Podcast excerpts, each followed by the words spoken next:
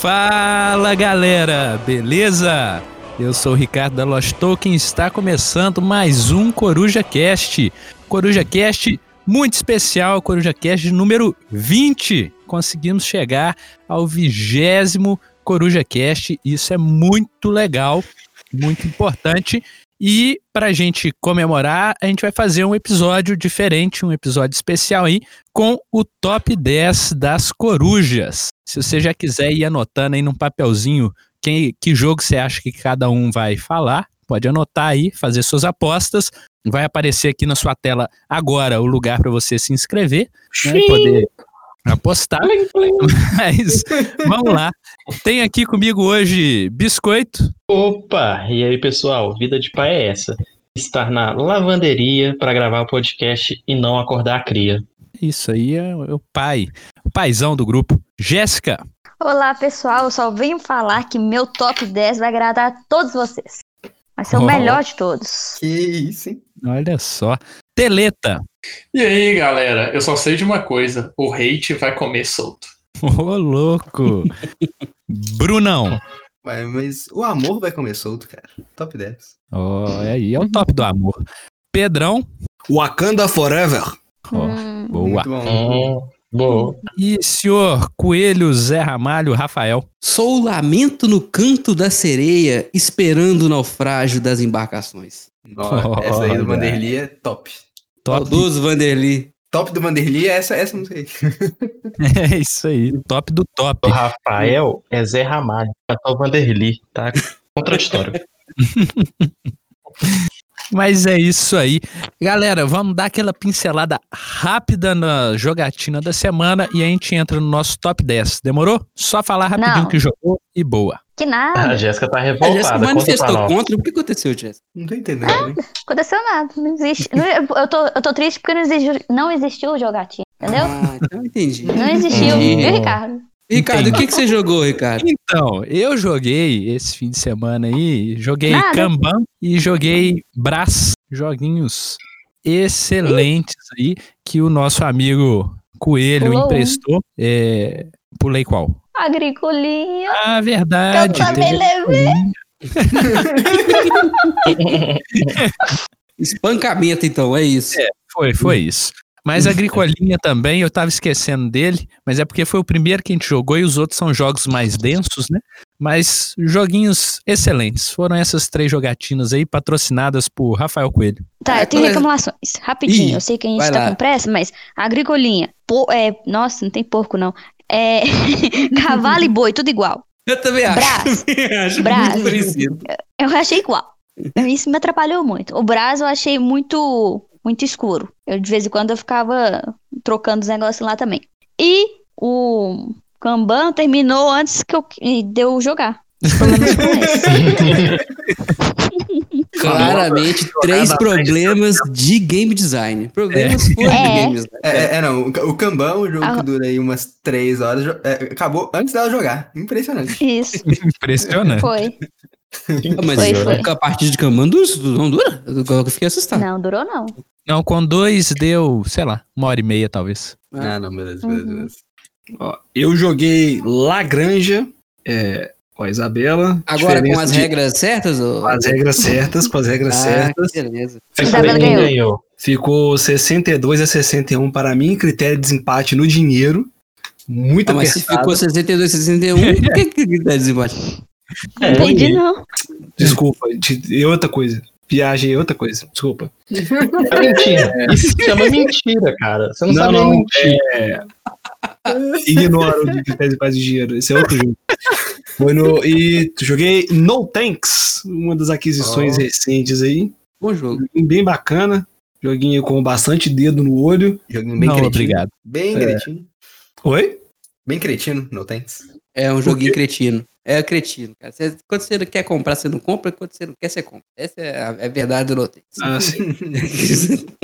É, e Clãs da Caledônia. O Clãs da Caledônia que foi o critério de desempate do dinheiro, gente. E que jogo maravilhoso, gente. Clãs da Caledônia. Jogo espetacular. Jogatinas É, aí do- desde o último podcast. Ele seria espetacular se ele tivesse sido lançado antes do Terra Mística, né? Porque depois ele ficou ok, né? É, eu, eu tô escutando uma crítica. Ah, é uma crítica. Pra ser Muito ligeiro, bom. então, eu joguei King Domino, Queen Domino e o Casamento Real.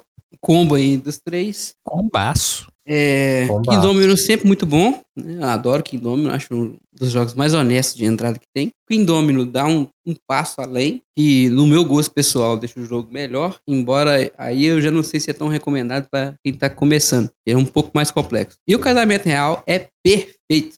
Parece que o jogo foi concebido daquele jeito desde o início e tiveram que dividir depois por questões financeiras, cara. Mas Pra vender a DLC. é, porque os dois juntos, verdade. cara, parece que nasceu pra aquilo. É fantástico, fantástico. Por isso que é um casamento real. Hum, interessante. Quero jogar isso aí então, hein? Muito bom. Eu também pra caramba, cara.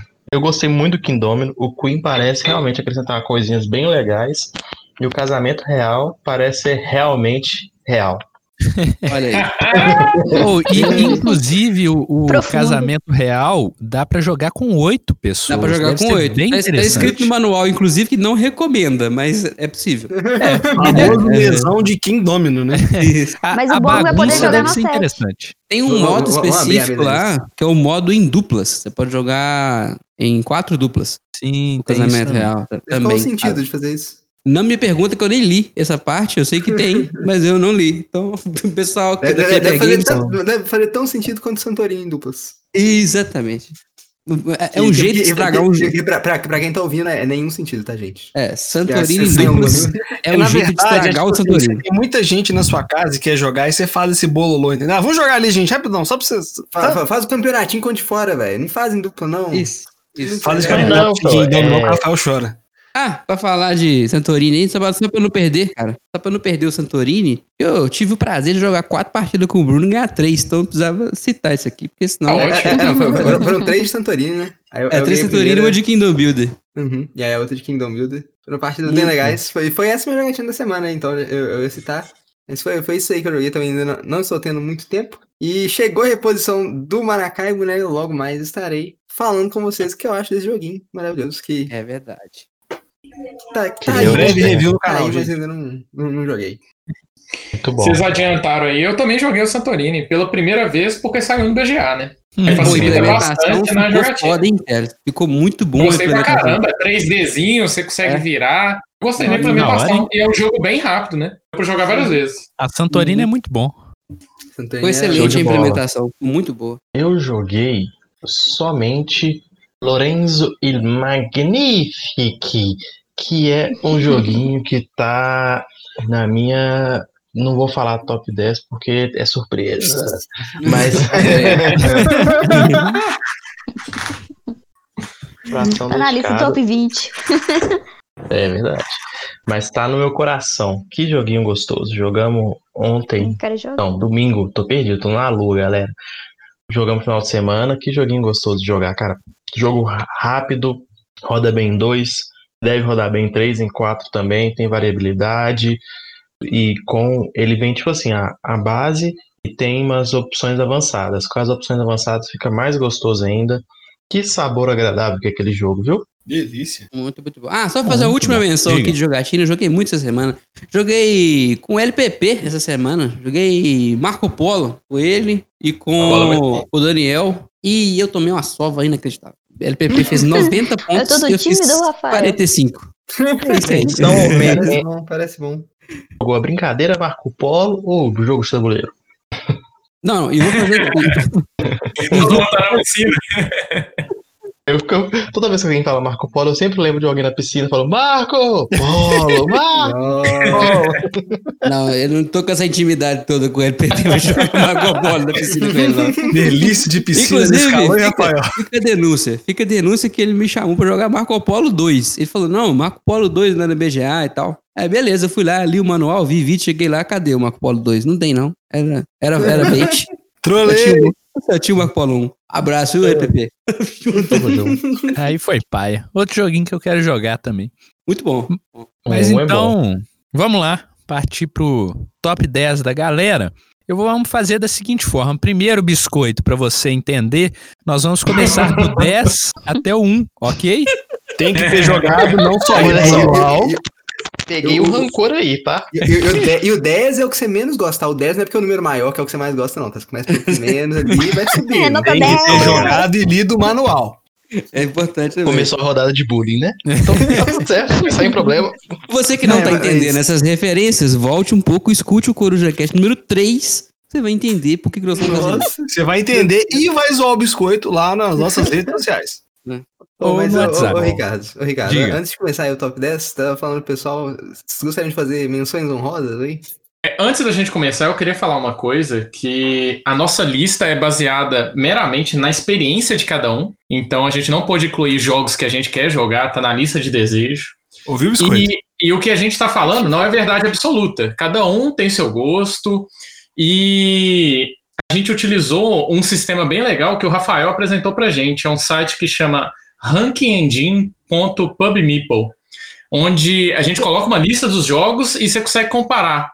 Vai comparando é, um versus um até você ter a lista do top, não sei quantos jogos você inseriu.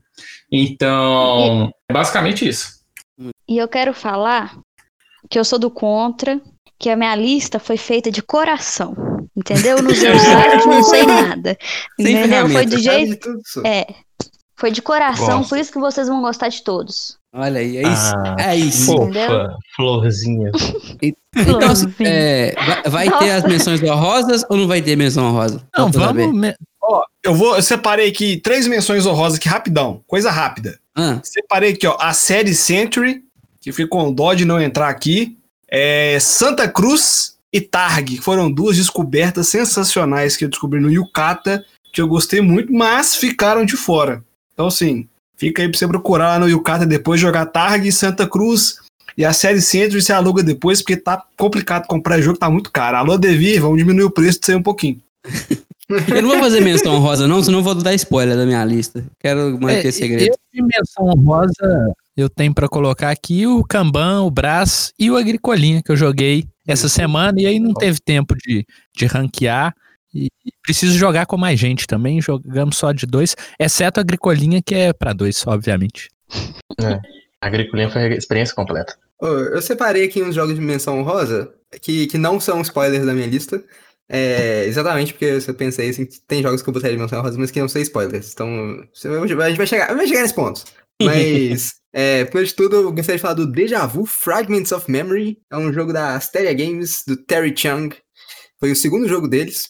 É, foi- é um, foi um Kickstarter, né? Aí um amigo meu pegou e quando eu joguei, cara, eu achei sensacional o jogo. Ele é tipo um. Como é que eu vou dizer? Aquele Five Tribes, só que, na minha opinião, muito melhorado e muito mais bonito. É, Eu não conheço. e- e- Esse daí é bem legal. E os outros dois jogos que eu gostaria de colocar como edição rosa é o Maracaibo, que eu ainda não tive a oportunidade de jogar, porque chegou a reposição eu ainda não joguei. E chegou a reposição, tipo assim, esses dias.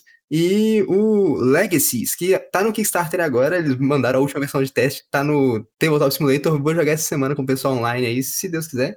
E que hum, são dois jogos bem promissores, bem promissores aí, que eu acho que talvez entra- entrarão na minha lista aí. Muito bom, muito bom. Fazer uma menção honrosa aqui, que eu acho um absurdo não estar no meu top 10. Camel, Camel Af era o jogo pra estar no top 10. E tá sofrendo críticas absurdas nesse grupo. Isso aqui é uma denúncia, porque é um jogo maravilhoso.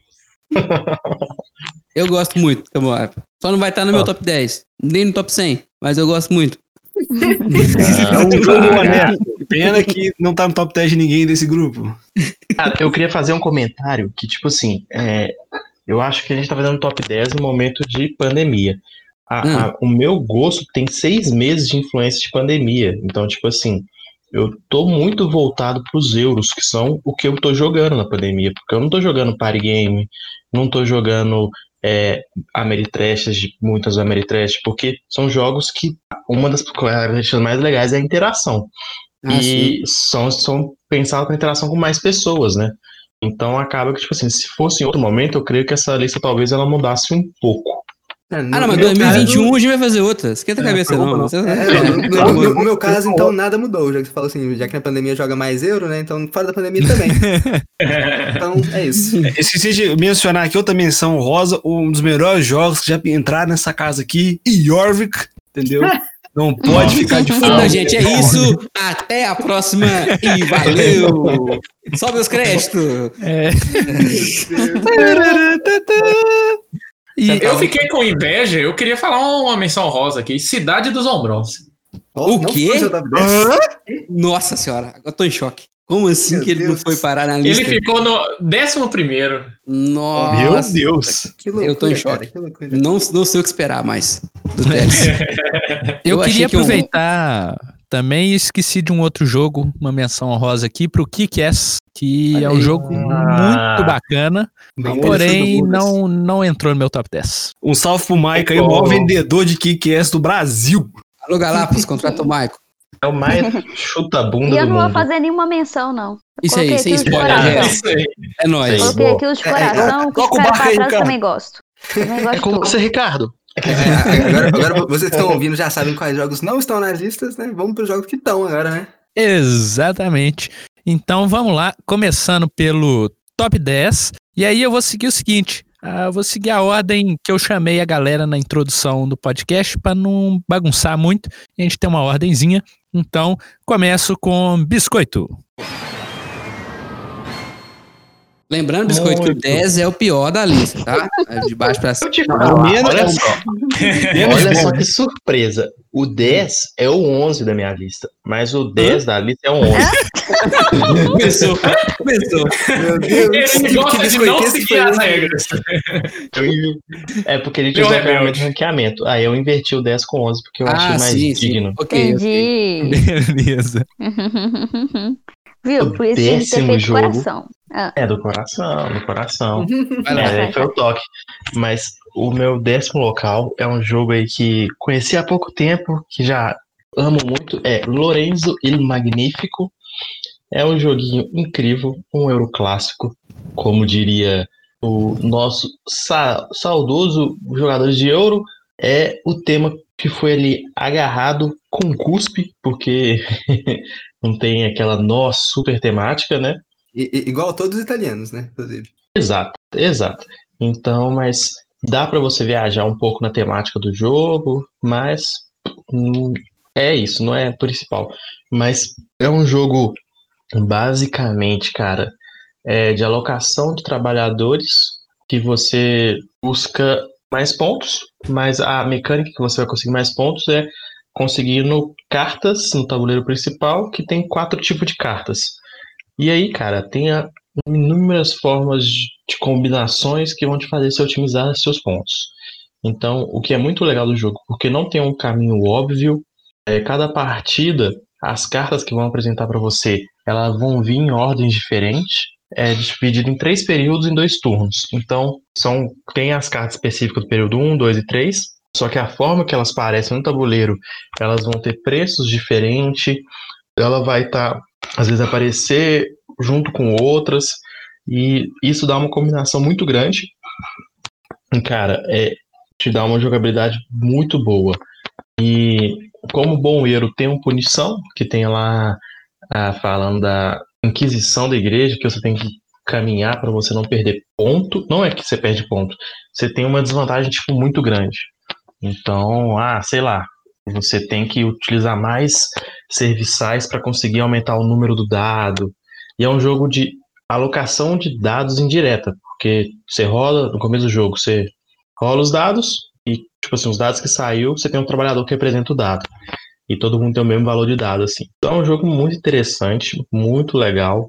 Tem ali o bloco, né? Em dois jogadores tem muito mais bloco, porque não tem aquelas, aqueles locais livres que normalmente tem para mais jogadores.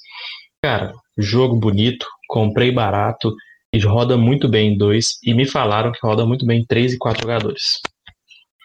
Bom, Muito bom. Italianinho pra começar. Né? Italianito, né?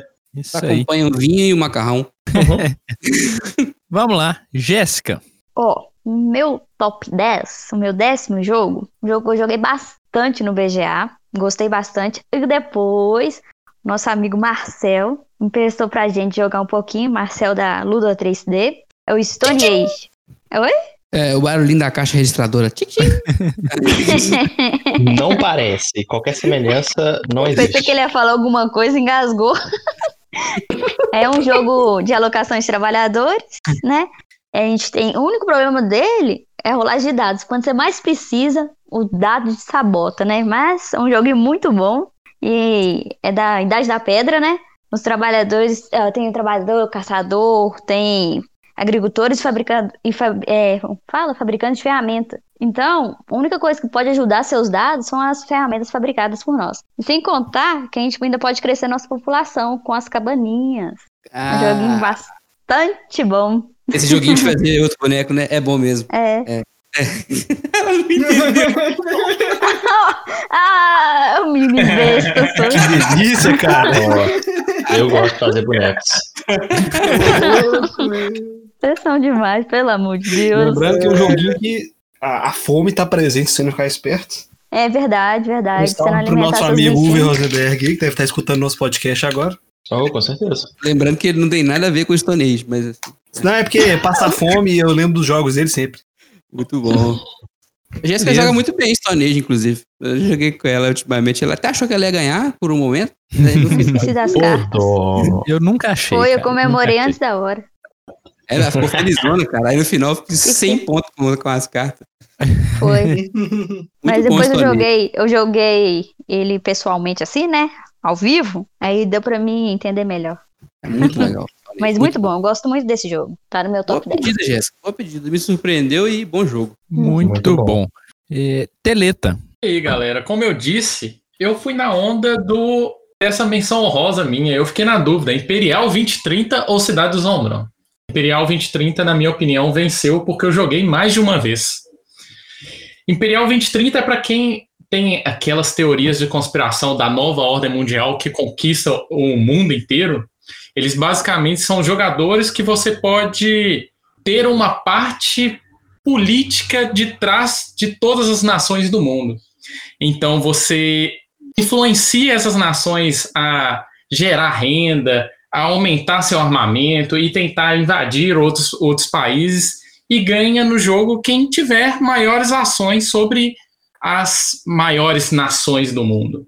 Eu gostei bas- bastante desse jogo. Ele é meio complexo de você jogar de primeira, mas só que quando você vai jogando, você vai entendendo o jogo. Ou subestimado pra caramba, hein? O Imperial 2030, cara. Eu acho que é um jogão que tem pouco ibope. Não, cara, em todos, grupos, em todos os grupos que eu jogo, o pessoal, tipo, ama. Velho.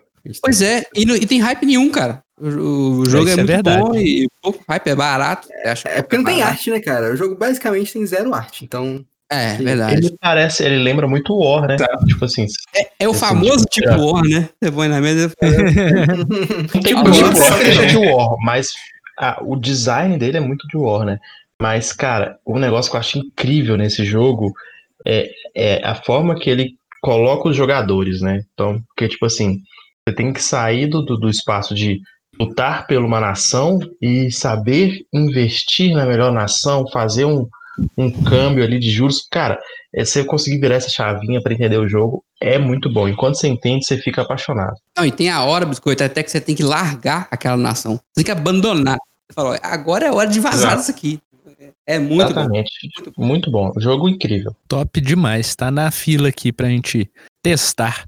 Vamos lá, Bruno. o meu jogo número 10 aí, ele foi ali numa onda da minha menção roda também, que eu falei do, o do Deja Vu, Fragments of Memory, que era o segundo jogo do Terry Chung da Asteria Games. Mas o primeiro jogo deles foi o Fallen Angel, também um Kickstarter que um amigo pegou. Abraço, Tanaka, que mostrou esses dois jogos. E aí Fallen Angel ficou aqui no meu top 10. Ele é um jogo bem estranho de, tipo, é, mistureba de mecânicas, do jeito que eu gosto, sabe? É, e, e poder muito variável. Não é que o poder é variável entre as pessoas, mas você tem um deck de cartas que é que você. Tipo, acho que você tem três na sua mão em todo momento, e aí você vai jogando e vai sacando mais durante o jogo. Mas, tipo assim, os poderes dessas cartas são quebradíssimos, tipo assim, da maioria delas. É muito quebrado, muda muito o jogo. Aí, tipo assim, você tem o poder da carta pra você jogar, que você pode jogar em algum lugar ali que muda, e às vezes é tipo assim, você muda a jogada de outra pessoa também, sabe? Do que ela vai fazer, como é que um espaço de ação vai funcionar, porque tem alocação de trabalhador, tem espaço de ação ali, tem controle de área, tem pick up and delivery, tem, tem uns combates estranhos e tem também uma. é, Fallen Angel é porque tá caindo essa pedra gigante do céu que é um anjo, entendeu? E aí o jogo acaba quando ela cai. bicho. E aí assim? tem, tem um negócio. Acho que tem um pouco de set collection também. Tipo, assim, tem muita coisa nesse jogo. Mas não é um jogo extremamente complexo, sabe? Tipo, assim, tem todas essas coisas, mas não é nada muito complicado. Só tem realmente muita coisa acontecendo ao mesmo tempo, pontuação de final de jogo, você. E, e cara, esse- esses poderes da carta, pra mim, é o que faz toda a diferença. Tipo assim, são poderes muito quebrados. E você geralmente não vê num euro, assim, poderes que mudam tanto o jogo, sabe? Que vão impactar tanto. Então fica aí. Décimo lugar, Fallen Angel. Top do Muito top, bom. hein? Nunca ouvi falar. Nem eu. Nunca ouvi falar. Mas eu vi umas. Mano, eu vi umas fotos aqui, mano. É bizarríssimo uma foto. Uma pedra com um anjo em cima, com umas setinhas pra baixo, mano, indicando que o trem vai cair. Muito Que cabuloso. Os jogos de Chernobyl, né?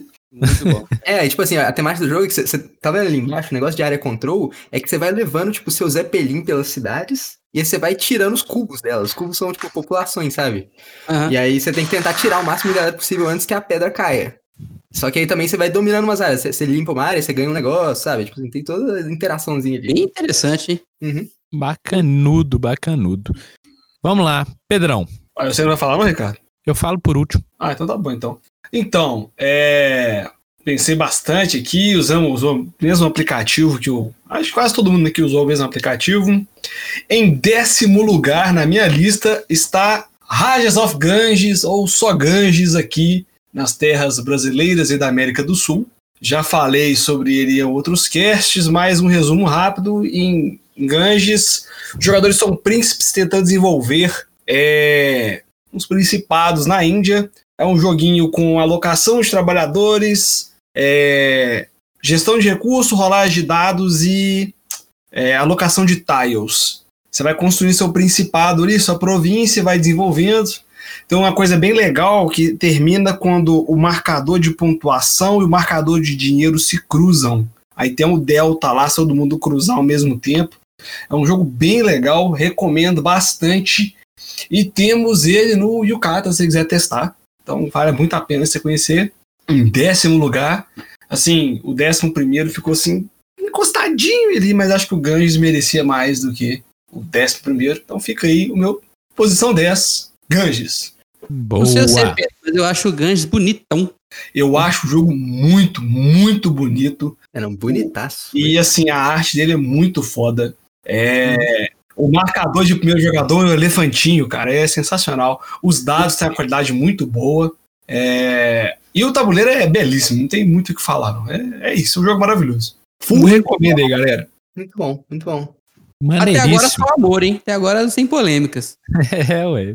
Vamos lá, Rafael, você mesmo. Então, o meu número 10 é um jogo meio fora da curva pro resto da lista, eu diria assim. Porque é um jogo caro, é um jogo que não tem versão nacional, é um jogo colecionável, é, é um jogo todo errado, mas eu gosto dele demais. Que é Arkham Horror The Card Game. Ô, louco, meu. Por que, que Arcanor merece o décimo lugar? Porque ele é a melhor experiência de imersão no mundinho do Lovecraft que existe no mundo dos BG. Ele é muito melhor que o Eldritch Horror, é muito melhor que o Mencius, é muito melhor que o Arcanor Board Game.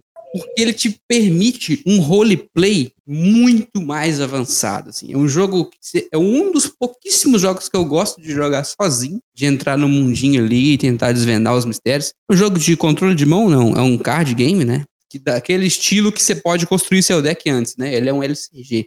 Você constrói o seu deck ali pro seu personagem. O personagem ele tem algumas fraquezas que, que ele assim, eles são ele paranoia, ele tem amnésia.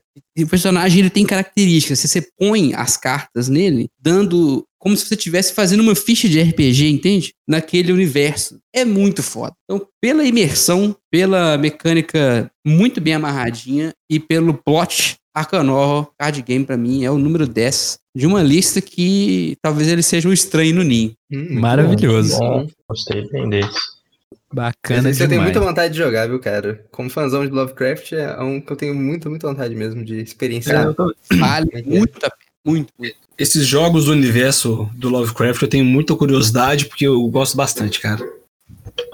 Cara, você fala do Arkham Horror, me dá vontade de jogar o Senhor dos Anéis Card Game, porque parece ter uma experiência bem legal também pra imersão no universo do Senhor dos Anéis. E bem mais barato, viu? Então, se for entrar, melhor é Não, nesse aí. tem Placa, Star. Wars Destiny também, é tranquilo, hein? Olha aí, aí, ó. Verdade. Salve o biscoito. Nossa, nossa, nossa. Ricardo, seu número 10. Vamos lá, meu número 10, esse aqui não podia ficar fora da minha lista. É Meu queridinho Imperial Settlers. Imperial Settlers Hum. fica aí no décimo lugar. Um jogo de cartas, né? Muito bacana, um engine builder, eu diria assim. É onde você controla quatro impérios, né? Quatro potências mundi- mundiais, né? Facções. E, é, facções, boa. É, para cada facção você tem um baralho e ao longo da partida você vai construindo o seu império. E o objetivo é fazer mais ponto que o coleguinha. É, tem que fazer é, construções ali que vão te trazer recursos. Com esses recursos você constrói novas Uhum. construções. Tem diversas é, habilidades e ações que você pode fazer para ganhar mais ponto que o amiguinho. E é o meu queridinho. Esse é meu décimo. Eu achei até que a gente ia ver ele mais alto na sua lista, te falar a Eu também fiquei Eu também surpreso. pensei. Mas, é, eu diria, cara, que isso aí é o engine builder mais feels good que tem de todos, assim, cara. É muito legal você fazendo combo, combo atrás de combo, só aumentando É o seu tabuleiro ali, fazendo um tanto de coisa. É bem legal. Eu acho pra jogar- Exatamente. Ele cada foi- facção tem sua habilidade, né? Uhum. É, isso é muito legal. Durante muito tempo, ele foi o melhor custo-benefício do mercado. Eu diria assim, disparado. 100 reais esse jogo que a gente comprou, você tá louco. Ah, é tempo, surpreso né? que o, o Ricardo é o famoso faraó quando se trata de Imperial Settlers. Eu imaginava que ele tá lá pro quinto, hein? Tô, tô surpreso. Muito bom. É, é, Então, não, é, é, tem, tem vontade de jogar o dos esquimós também, né? O novo aí, nova versão. Exatamente. É. Tô doido ia atrás comprar, desse. mas eu não consegui lá. Pois Fiquei é. amarrando miséria.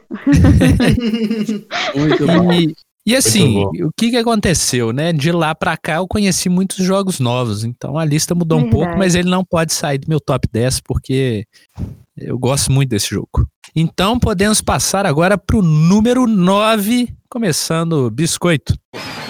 Vamos lá, vamos lá.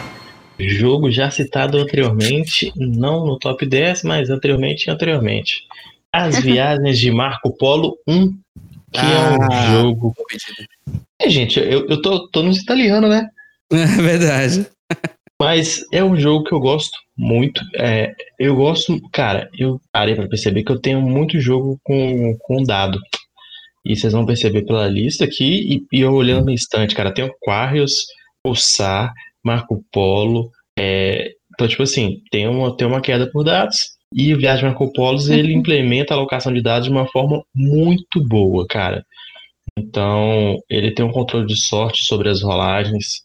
É, cada personagem que você escolhe lá, ele tem uma ação muito roubada, mas tipo assim, você fala assim, não, aquele cara é muito roubado, mas todos são muito roubados, isso é muito legal no jogo, que dá um. Dá, dá, tipo assim, a- muda a característica da pessoa que ela vai jogar, né? Ele só não tá mais, em- mais lá pra cima, porque é as viagens de Marco Polo e a gente não viaja.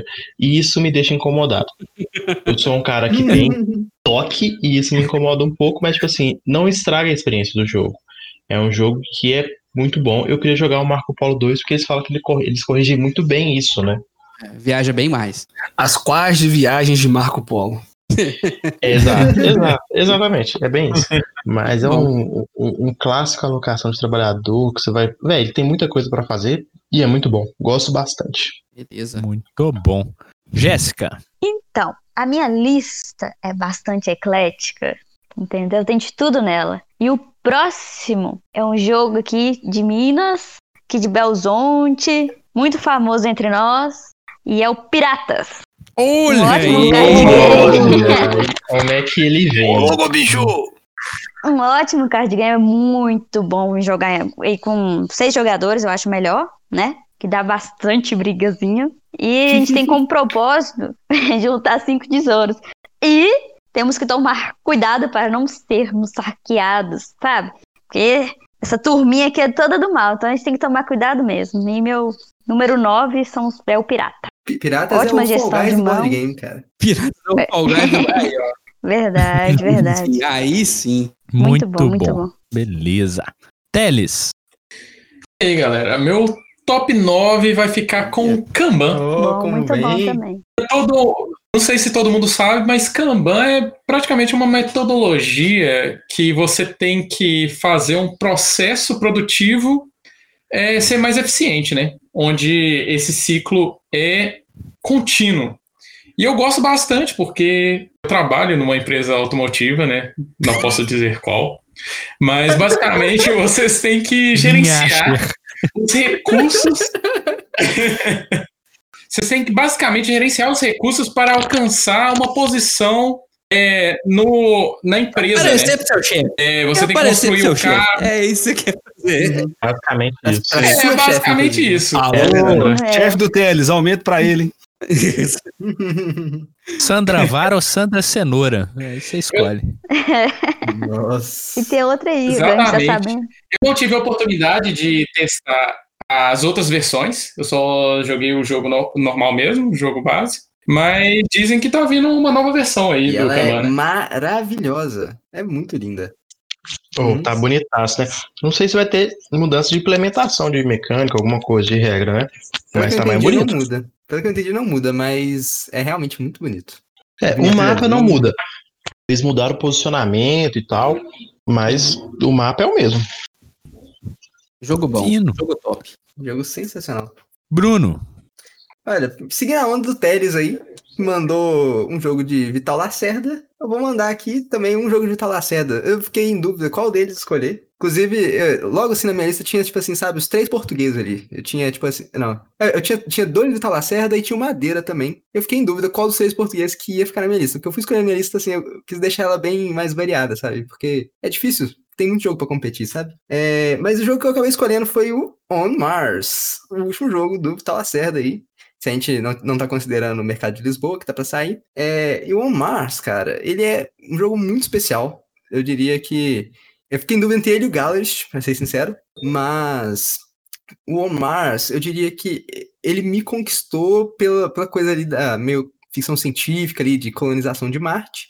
E eu diria que ele, ele adota uma postura bem. Tipo, não é aquela postura capitalista de empresa. Você tem, você tem uma empresa e tá fazendo alguma coisa. Não, cara. Vocês estão tentando colonizar Marte. O que importa são as pessoas e o trabalho. E, e isso eu acho isso muito legal. E como as ações de uma pessoa, sabe? Tipo assim, uma pessoa pega um cientista de tal coisa, e aquele cientista pode ajudar, às vezes, outra pessoa a fazer certas ações de uma building. E tem todo um ciclo de recursos ali que tem. Tem minério, tem água, tem oxigênio, tem plantinha e tem bateria, que é energia.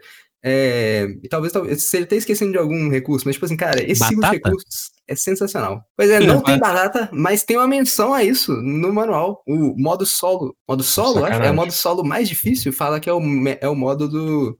Do. Matt Matt Damon. Damon lá no. É, de é, é, aham, Um ele- ele salve pro Matt Damon que escuta esse podcast todos os sábados de manhã. Acabou de mandar aqui no nosso, nosso. grande amigo Matt Damon. Exatamente. E, e tinha mais alguma coisa sobre Matt Damon também, sobre isso. Ah, é, se eu não me engano, acho que ele colocou lá na saga assim, quem começa é o último que assistiu o filme. Cana, legal. Claramente fã do Ah, Mestre tem vontade de jogar. Muito, muito vontade. Muito bom, muito bom. Esse aí. Top do top. Pedrão. Mosaico. Podia mandar pra nós o mosaico. Um Omar. Nunca te Manda pra nós. É. Coincidência ou não, eu acho que esse top 9 tá muito português, Portugal, porque o meu nono jogo é um jogo português. Separei aqui Panamax, um joguinho português, é, econômico, é, tem rolagem de dados, movimentação ponto a ponto, tem o mercado de ação, já falamos anteriormente aqui, e em Panamax, é, nós, os jogadores tem que gerir empresas que vão atravessar o canal do Panamá ali para comprar e vender recursos, basicamente. Jogo bem legal, tá em nono lugar. É, talvez se ele fosse um pouco menos quebrado estaria mais para cima.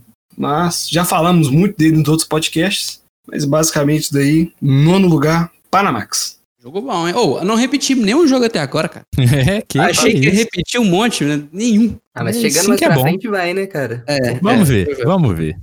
Diga lá, Rafael.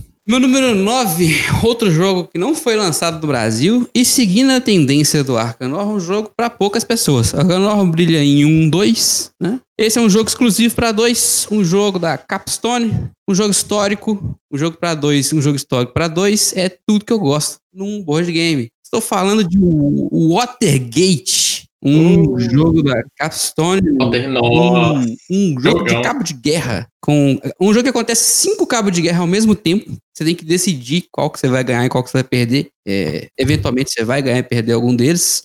E você tem que. Um jogador, um jogo assimétrico, um jogo com o Nixon, e o outro joga com a imprensa. A imprensa quer provar que o presidente é corrupto e o presidente quer encerrar o seu mandato ileso. Então é um jogo de gato e rato fantástico, fantástico. Um jogo curtinho, mas que quando você termina, você quer jogar de novo, quer trocar de papel, quer jogar com o outro lado. Maravilhoso, um jogo guiado por carta. Lembra muito o Twilight Struggle em alguns aspectos, só que muito reduzido. Um tempo assim, muito rápido, meia horinha, você joga uma partida. Fantástico, não sei por que não tem no Brasil. Watergate, número 9. Ah, cara, me atraiu a sua descrição aí. Curti, curti. Quero. Oh, É muito bom que tem aquele plano de fundo histórico, né? Você vê todas as cartas, lembram de ações que aconteceram com o problema de Watergate. É né? muito bom, muito, muito bom. legal. Pô, É um jogo bacana, cara. Brasil, tá, meninas? A lista dos dois não tem no Brasil, meninas, ainda. Ainda. Ainda. Nossa, tá, tá, tá, tá Bom. muito fogueira você. Por coincidência ou não, o meu nono jogo também é um jogo português. Oh, E já foi mencionado aí pelos, pelo Bruno, é, que é o Madeira. Madeira, Hum, muito bom. jogo pesadíssimo, estratégia assim, racha cuca, é, onde o objetivo é você desenvolver a ilha e ser a pessoa que ganha mais privilégios na coroa portuguesa. É um jogo assim de alocação de trabalhadores, né? Tem movimento em área, tem um pouquinho de bloco ali, né? É, e enfim, é Ah, um jogo, que sem você bloco. Jogo sem. É, você tem que alocar seus trabalhadores para poder é, colher recursos. Tem a questão é, do. Como é que chama aqueles, aquelas cartas que você vai mudando de posição, né? Que vai girando. É, É, a, a posição do, da, onde é que você aloca, né? Os seus dados tá. vai, vai girando. isso, isso. É a. Gente do céu. A seleção de ação muda de lugar, né? Isso, pronto. a associação da seleção de ação muda com o espaço. Isso é muito foda Exatamente. mesmo, muito. Então, isso também vai mudando e altera a forma de como você tem que alocar seus trabalhadores. Tem aquela questão de construir navios também. É, Enfim, tem, tem muita ação para ser feita. É bem apertado o jogo. E esse é o meu top 9. Muito, Muito muito bom, bom. muito bom. Madeirão é, madeirão é bom. Inclusive, você falou várias coisas aí do Madeira, me lembrou umas coisas do Fallen Angel, que eu não tinha feito essa conexão aí. Tem umas, tem umas questões assim da- das coisas girarem, de você ter que alocar os seus dados em certos lugares. É bem legal. Olha, olha. Nós falamos de Bacana. 14 jogos diferentes, cara. Que legal. Eu não imaginava que ia ser assim. É muito bom, muito bom mesmo. Então passamos para o número 8, Biscoito. Olha só, olha só como ele vem. Agora, o primeiro jogo a repetir. Kanban. Aí, beleza. 8 é o Kanbanzinho. Um pesadinho, gostosinho de jogar. É, Kanban. Cara, isso que eu falei, eu gosto muito, eu tô muito no- na linha do euro, né? Então, mas o Kanbanzão, um joguinho de automobilismo aí, né? Que você tem que agradar a Sandra e você tem um milhão de coisas pra pensar e fazer. Curti muito, cara. Muito bom. Bom demais. Bom que repetiu, não precisa explicar muito, né? Já falou do jogo, né? Vamos lá. Que é bom. Verdade. Eu pensei que Bora. os jogos meio do Ricardo iam bater mais. Mas, graças a Deus tá, tá, tá fluindo. Vamos lá. Então, Jesquinha. meu oitavo jogo é o meu, um dos meus queridinhos. É o Arquitetos. E pode Ah. jogar de 1 a 5 jogadores. As mecânicas são de alocação de trabalhadores cole- e colecionar componentes, né? Então, para quem não conhece o jogo, nós temos que impressionar o rei. Nós somos arquitetos, então, então temos que construir grandes é, construções. Não sei, ficou muito ruim essa fala, né? Mas. e a gente tem que tomar cuidado que somos seis, cinco arquitetos, então é um querendo furar o olho do outro, né? A gente tem que tomar cuidado porque eles te mandam pra prisão ou te prende também no tabuleiro deles. Então é um jogo assim, bastante brigazinha de vez em quando, mas um jogo excelente. E fácil de entender. Apesar que na primeira vez que eu fui jogar, nosso Deus, eu levava muita porrada porque eu ia muito pra cadeia. É, não, o que eu Mas acho legal de- do, do Arquitetos é que ele tem essa coisa de ser uma alocação de trabalhadores que você tem, tipo, o quê? 20 trabalhadores? É, eu acho que são 20. É, tipo, é muito legal isso. E também mandar os outros pra prisão não tem preço. Não tem preço. E o legal é que, tipo assim, ó, É muito o bom. Arquitetos te ensina que se você ficar tentando atrapalhar o coleguinha, você não vai pra frente, não. É verdade. É legal. Aprendi da maneira ruim. Né, Rafael? Você pode até não ir pra frente, mas a satisfação que fica. É garantido. O Rafael sempre, quando ele jogou, ele sempre tava empolgado sobre prender o pessoal. Esquecia, esquecia de construir. No final das Aprendi contas, com Hugo, aprendi com o Hugo. ferro. O Hugo me ensinou isso aí, que o Hugo um bloco Pra quem é não melhor conhece, que o Hugo do bloco, viu? Bolão Hugo do do. É. Já, já marquei aqui no meu bolão, no, no bingo do Coruja Não, excelente jogo. E é muito fácil. Muito, é assim, pode apresentar para os iniciantes que é de boa. Muito bom. Teles.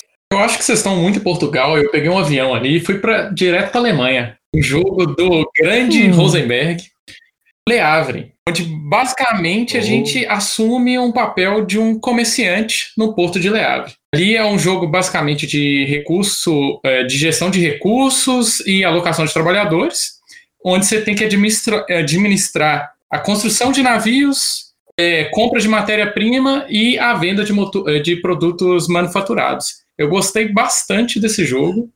Foi apresentado por mim e pelo Bruno. É o jogo do Rafael, né, na verdade. Eu não sei de onde que ele tirou essa informação, mas, não, tá, tá- tá o valendo. Bruno tinha me falado antes de você apresentar o jogo pra gente. Ah, Ah, Aqui tem beleza. informação. não. E é jogo top, jogo subestimado. Ele é, É, não. feio, é feio pra caralho, mas é muito bom.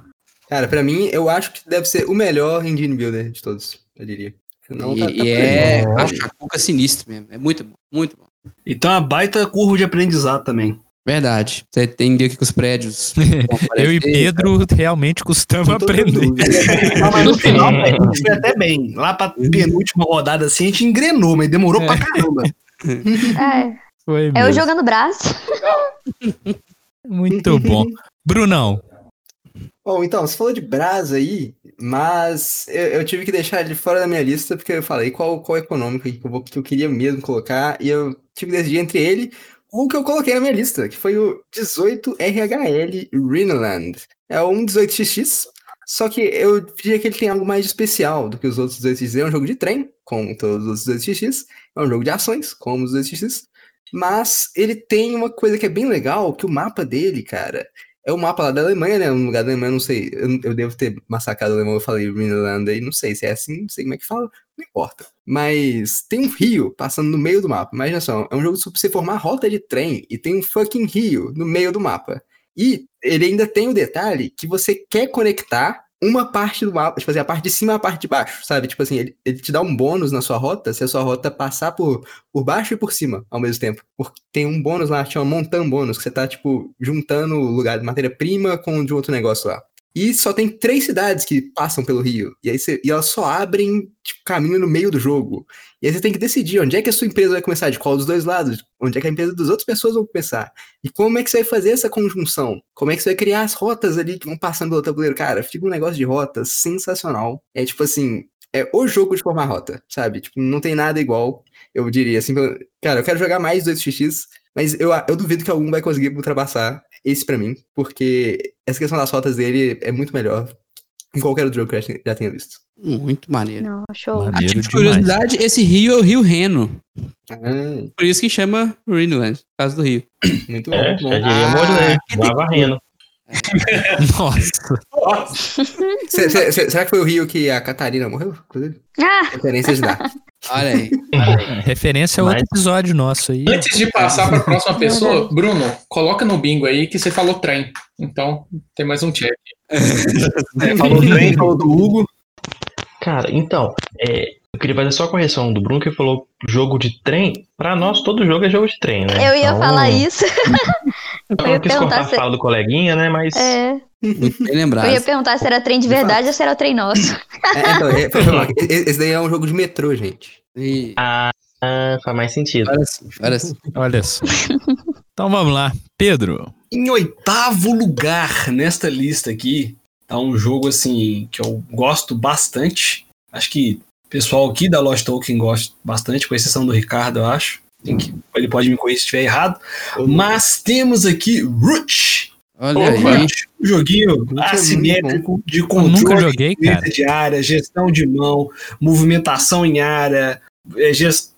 rolagem de dados. Assim, Root é sensacional. Então, para quem não ouviu, já falamos muito também. Mas para quem não nunca ouviu falar de Root, Root, cada jogador controla uma facção, né? É, numa grande floresta lá que tá tentando dominar a floresta. Você tem as aves, tem os gatos, os lagartos, o malandro, é, tem os castores, cada um com suas habilidades específicas. E o objetivo é ganhar é 20 ou 30 pontos, agora eu não lembro. 20. E o Root é um jogo sensacional, cara. É muito, muito, muito, muito bom mesmo. Tem as cartinhas com as artes muito bacana. É...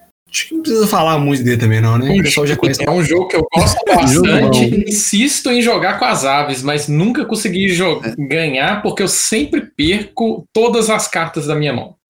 Eu nunca, eu nunca consegui ganhar porque eu sempre perco. Podia ter parado aí. É, Já tava tudo eu quero certo. jogar. Esse é de quem? Esse é do Teles? Esse era Bruno. meu. Era no Era não é mais. Grande Ah, velho, você velho. não presta. Mas, mas agora vida. o Teles tem o Vast, né? Vamos jogar. Pois é. Exato, eu tô esperando pra gente jogar. Eu queria fazer um adendo que quando a gente falou do, do Root, tava falando lá, e falou, o Pedro, não gosto de jogo que é assimétrico e tá no top 7, é o sétimo lugar do top 10. Então, Não, mas é que contradição, a mas gente se vê aqui. no, quando nós fizemos o top 2019, o Root tava lá, cara. É verdade. Mas, mas, cara, Não, eu, tenho, eu tenho a teoria aqui, cara, que os, os jogos do nosso top 10 são justamente os jogos que são exceção à regra, entendeu? Justamente os jogos Faz que vão sentido. fugir de todo o resto ali. Muito bom. É isso. Rafael. Número 8 talvez seja a maior surpresa desse meu ranking de 10. É um jogo que eu falo pouco, mas é um jogo que eu gosto muito. Um jogo da CGE, veio pro Brasil pela Devir. Um jogo guiado por aplicativo Alquimistas. Nossa, muito Ô, bom. beleza. Um jogo foda pra caralho de dedução e alocação de trabalhadores. Em alquimista, você, cada um é um alquimista, como o próprio nome já diz, tentando descobrir de que diabos as coisas são feitas. Essa é a, a história por trás. Um jogo muito bem produzido, um aplicativo muito bem implementado. É uma, na, na essência, ele é uma alocação de trabalhadores com dedução em que você não pode ignorar nenhuma das duas esferas. Se você se dedicar demais à dedução e alocar mal, você vai perder. E se você alocar bem e deduzir mal, você também vai perder. Então é um jogo que você tem que ser excelente nas duas coisas. É um jogo que pode ter até um certo nível de blefe, se você for bem maldoso. Assim. É, você pode usar a informação que o outro te passa ou não. Tem uma série de entrelaçamentos, cara. Fantástico e subestimado. Alquimistas é o número 8 da minha lista. É um joguinho sensacional bom, mesmo, cara. cara. Esse negócio da dedução dele é, é muito legal. Muito, muito legal mesmo. Bacana demais. Esse aí eu também quero experimentar. O meu número 8 é o irmão do jogo da Jéssica, que é o Paladinos do Reino Ocidental. Oh, Paladinos, um excelente jogo também de Uhum. alocação de trabalhadores. É uma alocação diferente porque cada jogador tem o seu player board e você aloca no, no seu, no seu próprio tabuleiro, né? Cada um tem o próprio tabuleiro. uhum. É uma alocação também que diferencia os meeples por cor. Então, para você fazer cada tipo de ação, algumas necessitam que você utilize meeples de cores específicas. E é, o jogo tem uma interação com um tabuleiro central também, que você pode, eventualmente, ao longo da partida, ter espaços de alocação para esses trabalhadores também. E ele traz alguma, é, alguma não, certa complexidade acima do Arquitetos. Né? Ele é um Ah, muito pouco mais complexo, tem muito mais é, amarras né, para você criar ali a sua estratégia para ganhar pontos, mas é uma alocação de trabalhador, então é um jogo é, relativamente simples assim de aprender, mas bastante complexo no quesito de, de conseguir é, ganhar, conseguir fazer a maior quantidade de pontos possível, né? Então Uhum. tá aí o meu número 8. Boa pedida. Tem muita curiosidade com esse jogo. Não, Nossa, muito bom, muito bom mesmo. Mas tem que prestar atenção nas suas jogadas. Queria Uma jogar, jogadinha errada, assim, nossa, já era. Cara, é um jogo sensacional. É, foi uma aquisição aí que eu peguei, pegamos no precinho, né? E muito, muito, muito bom. Ele foi um dos jogos mais vendidos também no nosso grupo do WhatsApp, hein? Verdade. É verdade. Mas valeu É um a pena, quem funciona, comprou tá funciona feliz. excepcional. É um jogo que funciona excepcionalmente bem de dois, inclusive. Vale lembrar. Sim, Vale sim. mesmo. De dois é muito só bom. jogou de dois, né? É exatamente por essa questão que você falou, de que todo mundo Aham. joga no próprio tabuleiro mesmo. Exatamente. Muito que bem. Passamos para o número 7, Biscoito. Olha só como ele vem. Ele vem bolado, ele vem cabuloso. Meu sétimo lugar, Ruth. Pedro roubou meu, meu momento de luz, mas Ruthzão, jogozinho muito bom. Tem a interação fora do normal e a assimetria dele deixa o jogo incrível, né? Que joguinho gostoso, saudades de jogar. Ódio do Rafael. É isso aí. Agora tem aplicativo na Steam, você pode jogar sem ter. a- a- Não, cara, é- animo demais. Inclusive, acho que deve Deve ser ficar até legal. melhor, pra te falar a verdade, porque tem pouco, vai ter Uhum. pouco setup e tal. É, Sim. ele é complicado, tem muita regra. E a língua? Em É, mas ele, ele- Não, até que não, mas ele tem pouca dependência, assim. As cartas são Ah, fáceis, entendi. dá pra Uhum. fazer. É, é um jogo que você precisa ler o, o- bem o manual antes de jogar, principalmente da facção que você pretende jogar. Uhum. É, é um jogo que você precisa dar uma estudadinha antes, você, senão você vai agarrar muito ali ou perder vergonhosamente igual o Teles. É, não, e, a, e a- e a vantagem do, do versão digital, né, que já tá com os patches ali, né? Porque foi um jogo que lançado muitos patches de correção e balanceamento. Hum, verdade, né? Mas é, pena. É uma excelente prática, tipo, quando você for fazer uma jogatina presencial dele, você já ir com a raça definida e estudar sua raça, porque uma pessoa explicar todas as raças vai ficar inviável e desprazerosa a jogatina, né? Uhum. Virtualmente impossível. E- então, no mundo ideal, né, é assim que aconteceria, né? Mas nem sempre, né? Muito bom. Muito. Maneiríssimo. Jéssica. Ah, o meu sétimo já foi dito. Não gostei disso. Ele foi colocado muito lá em cima. Ricardo me decepcionou. Uhum. Meu sétimo é o Imperial Settlers. Oh, Muito bom aí. jogo. E só pra agregar aqui no que o Ricardo falou, as facções dos jogos são é, os romanos, bárbaros, egípcios e japoneses. Ótimo jogo, excelente mesmo. Vale a pena. Muito bom mesmo. Muito bom. Muito Bom pedida. demais. Pena que tá out of print, sem perspectiva de relançamento, né? Vai virar uma fortuna daqui a um tempo. É. Guarda o seu, amor. Não, Não vendo tá violência. quietinho. Guarda o seu e a gente vem de casa. Nossa senhora. Nossa. É isso, é, vai ver. Só pra descontrair. Meu Deus, Chamou na gente? Vamos lá, Tele. Pelo incrível que pareça, o Pedrão bloqueou o Biscoito e eu. Minha sétima posição também é o Root. E já que ele Olha aí. bloqueou, eu chamo ele pra fazer o jabá. Olha aí. Porque três bom. vezes pode pedir música, né? Nesse caso, o jabá. Já que a gente não tem música a pedir, a gente pede o jabá e eu vou pedir para vocês também para seguir a gente nas redes sociais, arroba LostTokenBG, Instagram, Twitter, Facebook e agora no TikTok, galera! TikTok. Também se inscreva no nosso canal da Ludopedia e no YouTube. Vai que aparece alguma coisa lá. Ludopedia sempre tem, viu, gente? Inclusive, esse episódio já está saindo na sexta-feira. É, peço também você acessar o nosso blog. Eu descobri que tem gente que não acessa o nosso blog, hein? losttoken.com.br. É, e também no grupo do WhatsApp, que a gente está sempre falando aqui, né?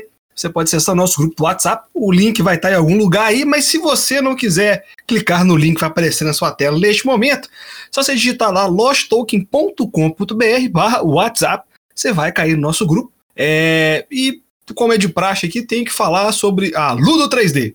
A Ludo 3D com produtos incríveis, impressão 3D, olha só, veja você, inserts, é, peças, é, card holders, tudo sem imaginar, a Ludo 3D tem para você. Confira o catálogo da Ludo 3D no arroba ludo.3D. Mas se você digitar Ludo 3D, você vai achar, porque é o melhor que tem no Instagram, você vai encontrar eles. Um salve Marcel. E é com você aí do estúdio, Ricardo. E eu, eu também eu- eu descobri que tem um negócio bacana chegando pro Maracaibo aí, né? Vai Tem ser também, top. tem um overlay Ah, bacanudo. Eu esqueci a palavra, por isso que eu não falei. O overlay, viu, gente? Tá chegando aí, hein? E pra completar aqui, o TikTok é Lost Token BG, que nem o do Instagram. Ó, Foi o mesmo guerreiro que fez os dois. Muito bom. É, Diferente aí Paulo. do, do Abraço, guerreiro Paulo. do Covil. E se você não sabe o que a gente tá falando, procura lá na Mira da Coruja com o Covil dos Jogos com Paulo e Karine. Muito bom. Então seguimos com Brunão. Ou então, né? Top 7, cara. Top 7 é um jogo maravilhoso. É basicamente o melhor jogo de leilão, apesar de eu não concordar muito que tenha leilão nele.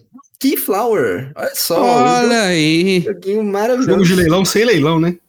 É, tipo assim, porque ele tem leilão, cara, mas tem, entendeu? Porque não é bem assim que funciona. Você, se na verdade você tá falando, olha, eu pago um por esse negócio aqui, aí outro cara fala pagar, eu pago um de outra cor nesse outro trem. Aí, ó só, tá vendo? Muito trem também nesse jogo.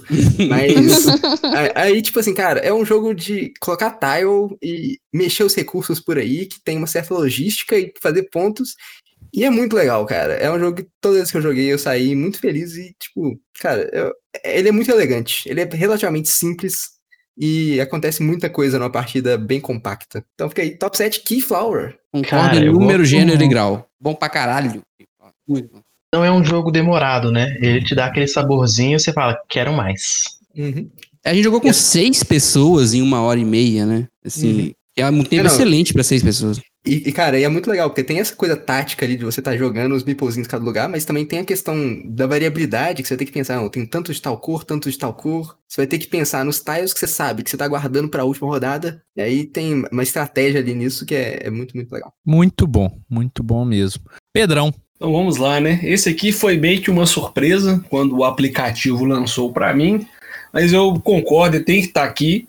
Não tão alto, mas ainda merece estar aqui. É um jogo que, infelizmente, não veremos no Brasil, porque que, de acordo com a Ludopedia, o status nacional dele é cancelado. Um baita jogo e se chama Letters from Whitechapel. Olha aí. Letters from Whitechapel é um joguinho de dois a seis jogadores, em que um dos jogadores é o Jack Stripador e o restante são policiais e investigadores, né, da Scotland Yard, se não me engano, tentando capturar o famoso criminoso Jack Stripador. É um jogo bem legal, movimentação em área, movimentação ponto a ponto, é, dedução, você tem que gravar ali. É um jogo muito legal. A gente tem uma, eu tenho uma certa memória afetiva pelo jogo, apesar de ter jogado uma vez, ele tá aqui.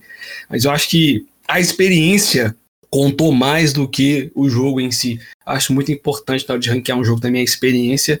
Então, Letters of from Whitechapel é muito bacana e tá aí ocupando o sétimo lugar. Muito. Fiquei surpreso, na verdade, Uhum. mas é um jogo muito legal, de verdade. Eu também fiquei surpreso. Eu, assim, é, usei. Eu, eu só troquei, na verdade, ali no aplicativo os três primeiros. Eu concordei bastante com algumas coisas. Então, assim, gostei muito, muito mesmo do jogo. Infelizmente, né? Parece que não temos versão nacional dele por enquanto, mas quem sabe algum dia. Olha, pelo, pelo menos tem o Fury of Dracula, cara. Exatamente. Exatamente. É. Muito bom. Rafael. Então, é, dos três jogos que eu falei até agora, dois são pra jogar em dois, né? Eu vou mandar agora mais um que não é pra dar uma aliviada. Um jogo do Uwe Rosenberg, primeiro do Uwe na minha lista. É, todo mundo sabe que eu sou fanboy do Uwe, né?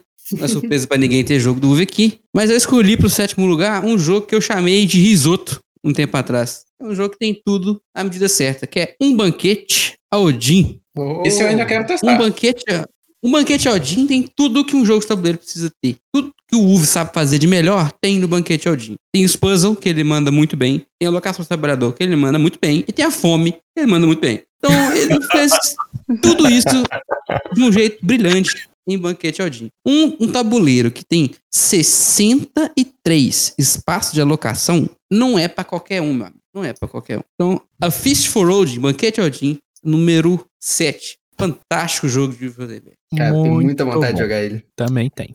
Esse aí eu tô ansioso pra jogar. Uma Vou ficar pandemia. despreocupado que esse eu não vendo, não. Então, esse vai ficar Acaba comigo. a pandemia aí pra gente poder se divertir com o Banquete Odin. Um jogo que deu o que falar na Ludopedia um tempo atrás, hein? É verdade. Preço dos estratosféricos. É, cara, Gosto do, do nome alternativo do Paulo, que é Kermesse, Kermesse do Pai do Thor, né? É verdade.